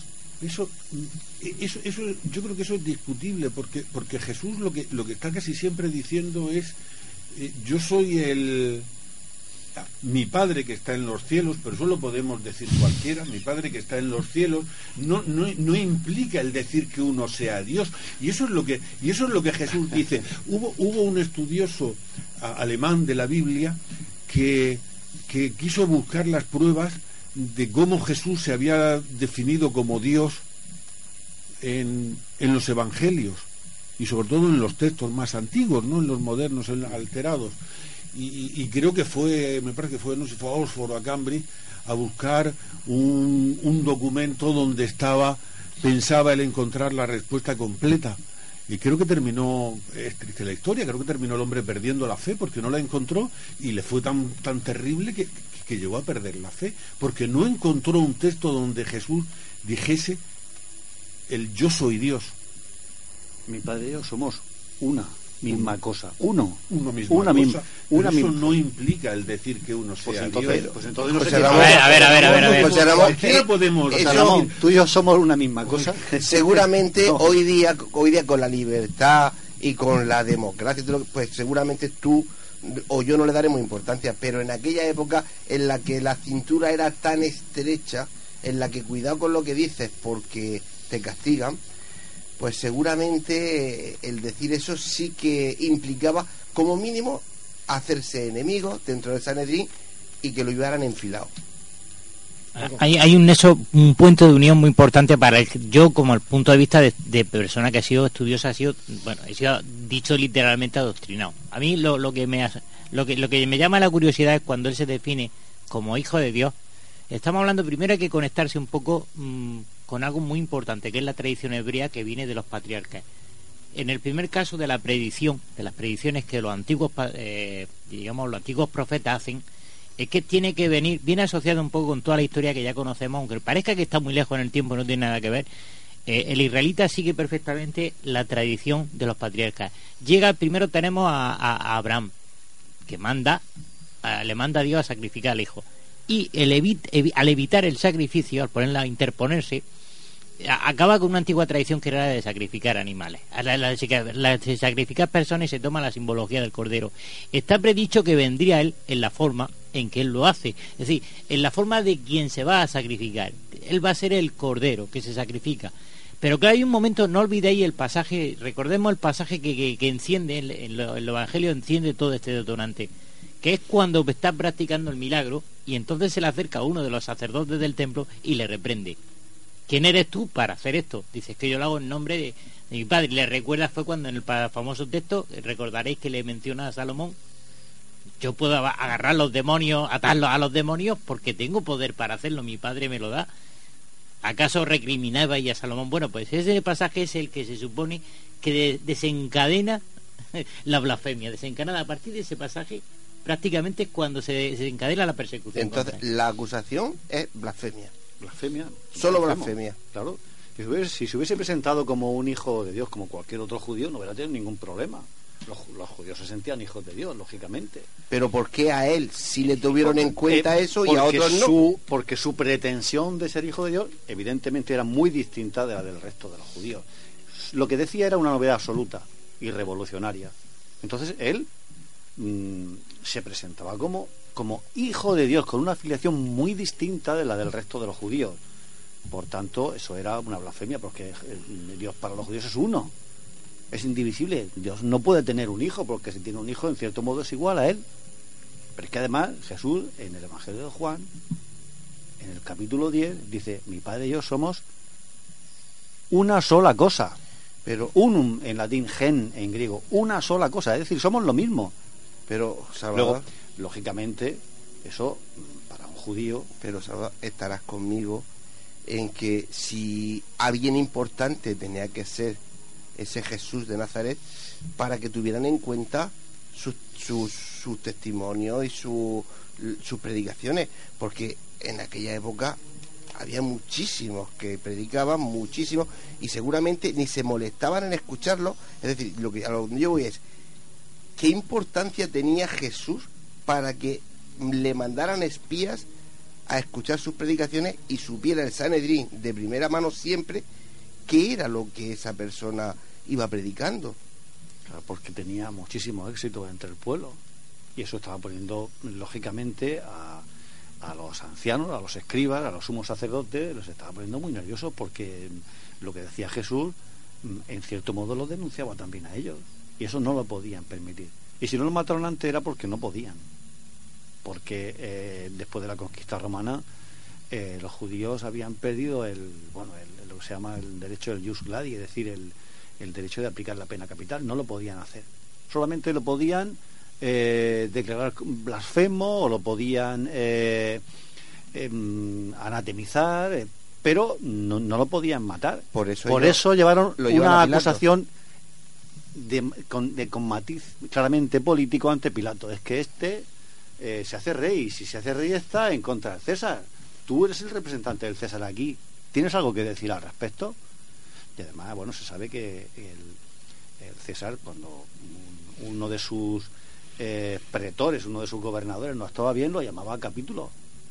Y las medidas que podía, que podía tomar contra él eran medidas muy serias. Y de hecho, Pilato en alguna ocasión lo llamaron a capítulo porque Pilato en, cier- en cierta ocasión utilizó el dinero del templo para construir un acueducto. Y dijeron, el templo sagrado. Los judíos se quejaron, eso llegó a oídos del, emperador y el emperador lo, llamó a capítulo. Es decir, que tampoco podía hacer lo que le diera la gana. Cuidado con lo que se hacía. Sí, eh, yo hablando con Alfonso eh, en la entrevista me llama la atención que, que dice, no, no, cuando eh, mataron al crucificado, como lo atraviesa, que es la, eh, que es eh, la primicia que nos ha dado, lo, atraviesa que le sale, le sale la lanza por el hombro y como sin salir del orificio que ha hecho, tira hacia atrás la lanza, la gira y pincha hacia otro lado. Yo le decía a Alfonso, y tanto, tanto hincapié, dice, muy, muy fácil, porque no estaba condenado a ser crucificado, estaba condenado a muerte. Y si algún condenado a muerte sobrevivía, automáticamente era ese mismo soldado romano el que ocupaba su sitio y el que moría. Es decir, estamos hablando de algo muy, muy, muy estricto y muy severo por, la, por las dos partes. Y entonces mi pregunta es, ¿Jesús realmente estaba buscando un autosuicidio? Bueno, no es que lo buscara, pero él sabía que con lo que estaba predicando se arriesgaba a que lo mataran. Eso está claro. Es que tanto los Sabía romanos que se estaba arriesgando. como los suyos, Sanedrín, eh, él sabía que a la mínima iba- iban a ir a por él. en, determinado momento predice su muerte. Los discípulos parece que no lo entienden, los historiadores dicen hoy que bueno, que eso eran, que son eh, interpretaciones teológicas y que tal que en realidad no la predijo, pero bueno, ahí en los evangelios aparece como que predice su muerte en dos o tres ocasiones. De todas maneras no hacía falta predecirle, él sabía en dónde se estaba metiendo. Sabía, y luego se va a Jerusalén en la fiesta más solemne del año y se pone a predicar en el templo, se pone a decir lo que dice. Eso lo entendieron como una provocación. Entonces, a este hay que eliminarlo porque es que mm, se, nos va a acabar el negocio. yo, querría volver a los a la fase judicial y he comentado antes del, juicio o de lo que hubo en el Sanedrín, las dudas que tengo sobre lo que pudo haber allí, si hubo un juicio, si realmente los judíos lo cogieron, si lo entregaron a Pilatos, qué es lo que pasó. Ahora una idea. Y sí querría destacar, delante de Pilatos hay una especie de proceso que es también bastante conocido, con el lavado de manos, con la mujer que dice que ha tenido un sueño, con etcétera.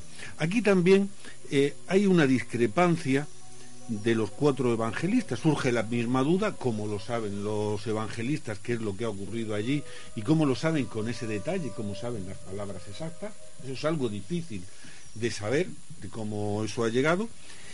Pero, pero sobre todo lo que querría destacar ahora es cómo se va produciendo en cada uno de los evangelios, desde el más antiguo de Marcos hasta el más moderno de Juan, una exoneración progresiva de la figura de Pilatos. Eh, a Pilatos cada vez más se le va haciendo. En la primera llega y dice, bueno, pues la verdad es que este hombre no lo veo mucho, pero bueno, ¿alguien queréis que suelte? Bueno, pues le da un poco igual. En la siguiente, en, el de Mateo ya se lava las manos y dice, yo no veo nada, y su mujer le dice que ha tenido un sueño. El Lucas le pone todavía más, y ya con Juan, que da un relato diferente, bueno, pues Pilatos, yo he contado por aquí, si no me he equivocado, porque en el relato de Juan, los judíos no entran al pretorio porque era el día de la Pascua, por no contaminarse. Y entonces Pilatos hace una figura que algo que parece extraño, que es que se dedica a entrar y salir, baja del pretorio y habla con los judíos, sube para hablar con Jesucristo y lo hace varias veces, interroga tres veces a Jesucristo, entra y sale pues siete veces tengo yo contado aquí, lo mismo me he equivocado. Parece una cosa un poco un poco extraña. ¿Pero por qué? Porque no quiere condenarlo y se lo dice al pueblo y al final el pueblo llega y tal, instigado por los jefes de los judíos y dicen que caiga sobre nosotros su sangre, sobre nosotros y sobre nuestros hijos. E, e, este proceso llega a más cuando pasa el tiempo.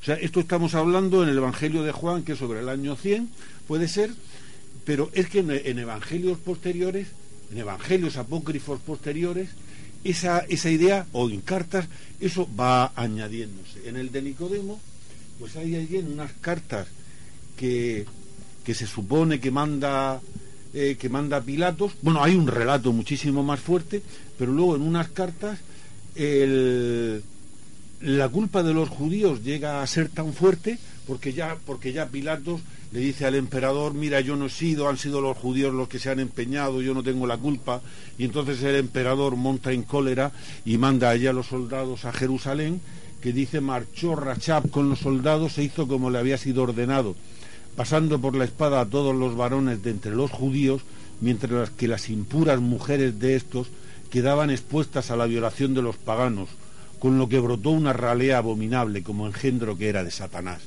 Esto lo escriben esto lo escriben cristianos posteriormente. Esto forma parte de ese proceso y la exoneración de la figura de Pilatos llega hasta el extremo de que en estos mismos textos le dice cuando a Pilatos lo habría matado el emperador en castigo por haberle dado muerte a Jesús, pero Pilatos se convierte y entonces Jesús se le aparece allí, recoge su cabeza y le dice, tú vendrás conmigo, estarás a mi derecha cuando yo baje a la tierra para volver a hacer la justicia.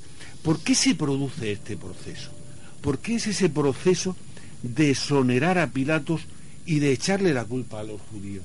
Es el crecimiento de influencia de, de los cristianos dentro del imperio romano, es la fuerza de las comunidades que están fuera de Jerusalén, yo no sé qué es lo que ocurre, pero creo, pero, pero vamos, ese hecho es evidente que, ha pasado. Y, y yo creo que, que deberíamos interpretar estas contradicciones que hay entre los evangelios y estos problemas que nos dan también a la luz de esa figura, de que necesitamos una condena por el Sanedrín, una condena injusta por el Sanedrín, y necesitamos un Pilatos que no quiere condenar, pero condena porque los judíos le obligan. Eso es curioso porque entonces demostraría que la, la línea argumental que expones, que está muy bien José Ramón, es- está muy bien expuesta, pero hay un, hay un problema que yo no entiendo. Cuando él está en el Sanedrín, le, provocan, le provocan los mismos con... Bueno, tú, eh, de alguna manera el ejemplo del, del denario, dice, ¿tú qué piensas de pagar impuestos al César? Bueno, mi reino, no- él había anunciado mi reino no es de este mundo. Es curioso, pero no sirve para muchos historiadores que tratan de verlo como una figura revolucionaria, porque es arrevolucionario, incluso es atemporal, porque hoy en día se sigue verificando esto. Pero lo importante para Roma es que la circunstancia que le planteé al principio, yo me da igual, si tenéis que darle los impuestos a Roma, es una religión que en un principio, una proto-religión que no admite el dinero, no le importa el dinero, no lo necesita. Y tiempo después nos lo vemos perseguidos por los mismos romanos. Hay un problema, en tal que esa religión se hubiera asaltado a Roma, hubiera pasado a Roma a través de, de- de la influencia de alrededor colonial, tiene un problema. Es una religión que no aporta dinero al Estado. Bueno, Se mm, convierte en... a propósito de lo que ha estado exponiendo muy bien eh, José Ramón, él habla de una paulatina exoneración de Pilato, o no. Quizás los hechos ocurrieron así, ¿por qué no? Es decir, es cierto que no sabemos de dónde se sacaron la información. En ocasiones una información muy, muy precisa, o al menos parece muy precisa, se reproducen las palabras exactas de alguno de los protagonistas. ¿De dónde se sacó? Es cierto, es cierto que no lo sabemos, pero eso no significa que sea falsa. Tenemos, por supuesto, eh, es lícito que lo pongamos en duda, pero pero el hecho de que no sepamos de dónde procede no significa que, sea- que, que no sea que no sea fiable. Luego las contradicciones, yo creo que lo que hay es una, selección de material. Cada uno eh, pues selecciona, cada evangelista selecciona su, el, material que le interesa, pues en función de no sabemos qué, de, de- qui- quizá de, de planteamientos teológicos, de presentar la vida de Jesús, su muerte y su resurrección de una manera determinada. Es decir, yo pienso que hay un proceso muy complejo y a veces muy difícil de seguir, un proceso de selección de, de material, de selección de textos. Mm, lo que es cierto es que los judíos tuvieron tiempo después de desmentir si ellos no hubieran sido los- realmente los que presentaron la acusación, los que eh, eh, pusieron en marcha el proceso contra Jesús, después tuvieron mucho tiempo para desmentirlo y no lo hicieron. Quiere decir, ese, no sé si será la, frase, si fuese dicha literalmente, ese que, caiga sobre nosotros la, sangre de este hombre. Bueno, significa somos, nosotros somos los responsables, lo asumimos. Muere porque nosotros lo hemos acusado. Imagino que significa algo así. Mm, Los judíos nunca lo han desmentido. Antes, eh, antes de entrar en la antena mencionabas un texto del Talmud en el que se anuncia que va a ser colgado por blasfemo y por... Luego, ¿por qué no lo han hecho? Es decir, si ellos no hubiesen sido realmente los que empezaron y pusieron en marcha el proceso de- del juicio de la condena de Jesús, ¿por qué no lo desmintieron después? Digo yo, tuvieron tiempo de hacerlo y sin embargo no lo hicieron. Lo han mantenido siempre. Lo han mantenido siempre. Por tanto, sí, pues son, eh, son muchas incógnitas las que hay en torno a todo esto, pero lógicamente, si ellos no son responsables, lo, tienen tiempo después de haberlo desmentido y no lo hicieron, ¿eh? Bueno, sobre, eso yo lo que creo es que lo- mm, para lo- los judíos ni afirman ni desmienten. Para ellos yo creo que la figura de Jesús prácticamente es que ni existe en sus textos. Tampoco creo que los judíos... Por eso eh, hablábamos de ese texto y de incluso de los problemas que tiene. Tener en cuenta en el año 70 se produce la, la guerra, la guerra de los judíos, la destrucción del templo, la diáspora.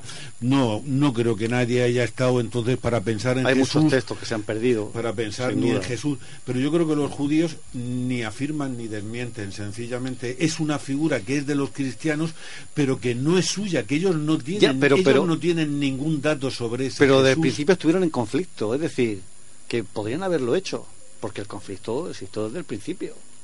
Y sin embargo, no hubo nunca ese desmentido.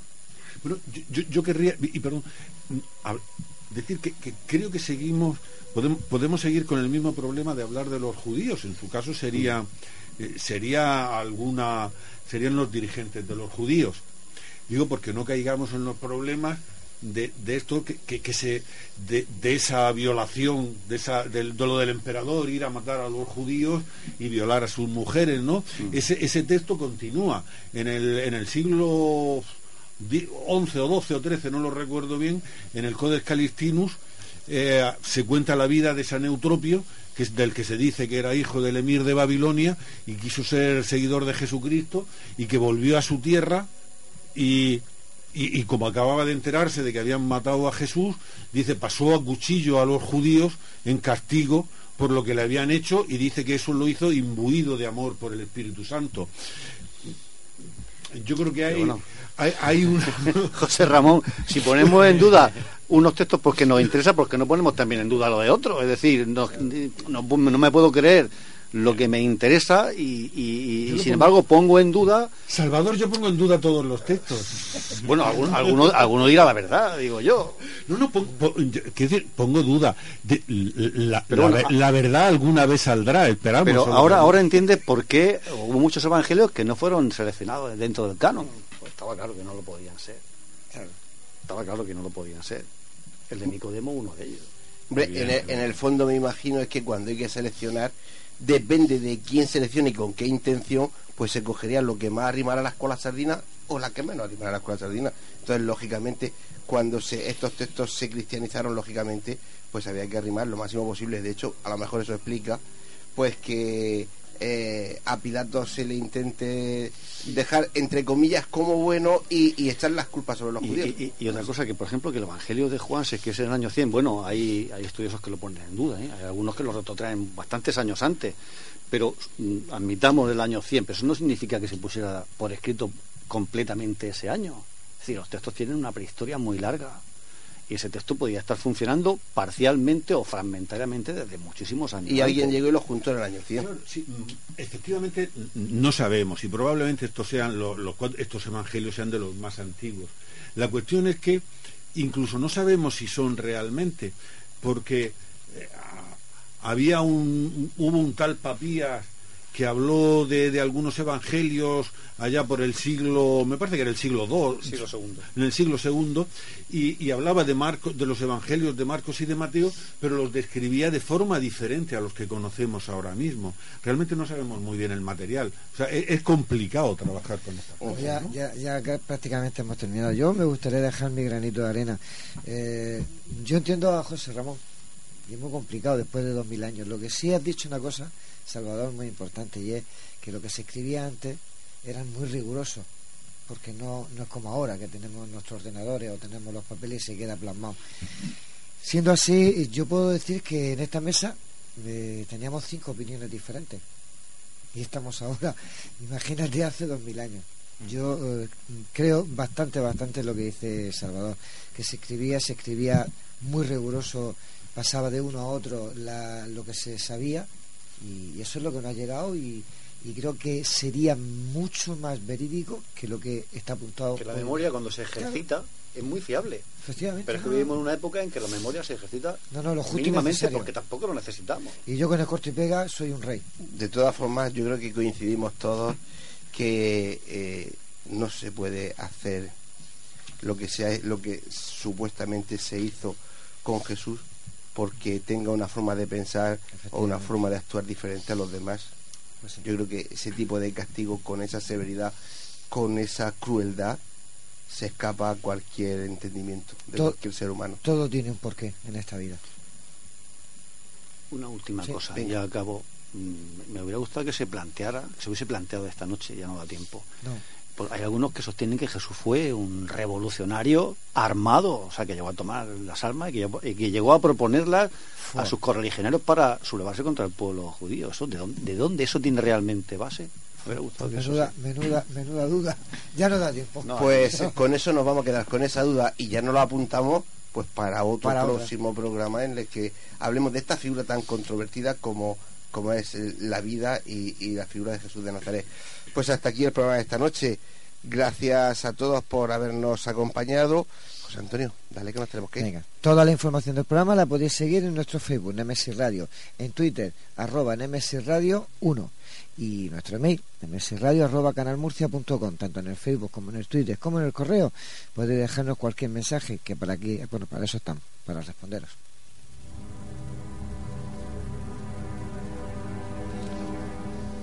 Y recuerden, Nemesis Radio todos los jueves a partir de las 22 horas y los domingos a partir de las 21 horas en Radio Inter 96.8 de la FM en Murcia, Radio Inter, que nunca lo decimos, 92.4 en Cartagena y Radio Inter Economía 90.7 en toda la región de Murcia y por internet, pues ya saben, a través de la web www.lainter968.es. Y no olvidéis que nuestras voces viajan ya por el universo. Pues eh, queridos oyentes, les deseamos que tengan una feliz semana, que la siguiente es ya directamente Semana Santa y aunque sea jueves, que sepan que vamos a estar aquí. Así que nos vemos el próximo jueves en Nemesis Radio. Y como siempre decimos, no nos falten porque pasamos lista. Buenas noches. Adiós.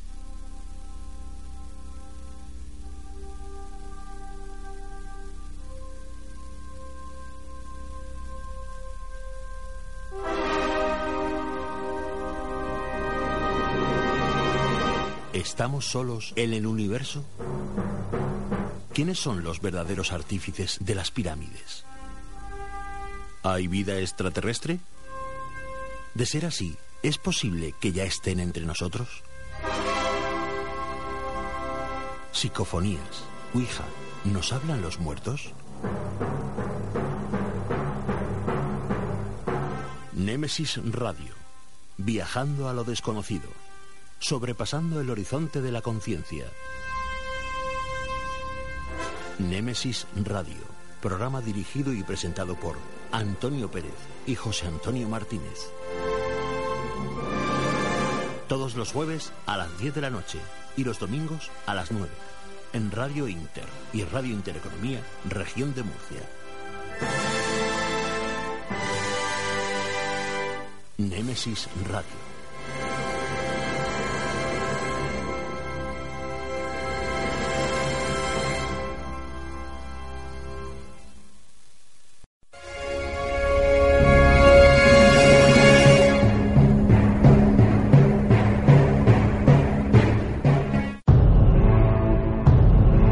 Quinto Congreso Más Allá, 5 y 6 de mayo del 2018 en el Teatro Circo de Murcia. Como ponentes, Jesús Callejo, Josep Guijarro, Pedro Amorós, Aldo Linares, Javier Arries, Jerónimo Tristante y Miguel Blanco, quien además realizará junto a su equipo de colaboradores su mítico programa Espacio en Blanco. Los beneficios de este congreso serán para AMDIV, Asociación Murciana de Disfagia Infantil y Botón Gástrico, con el apoyo de la Concejalía de Cultura y Turismo de Murcia. Toda la información en congresomasallá.com.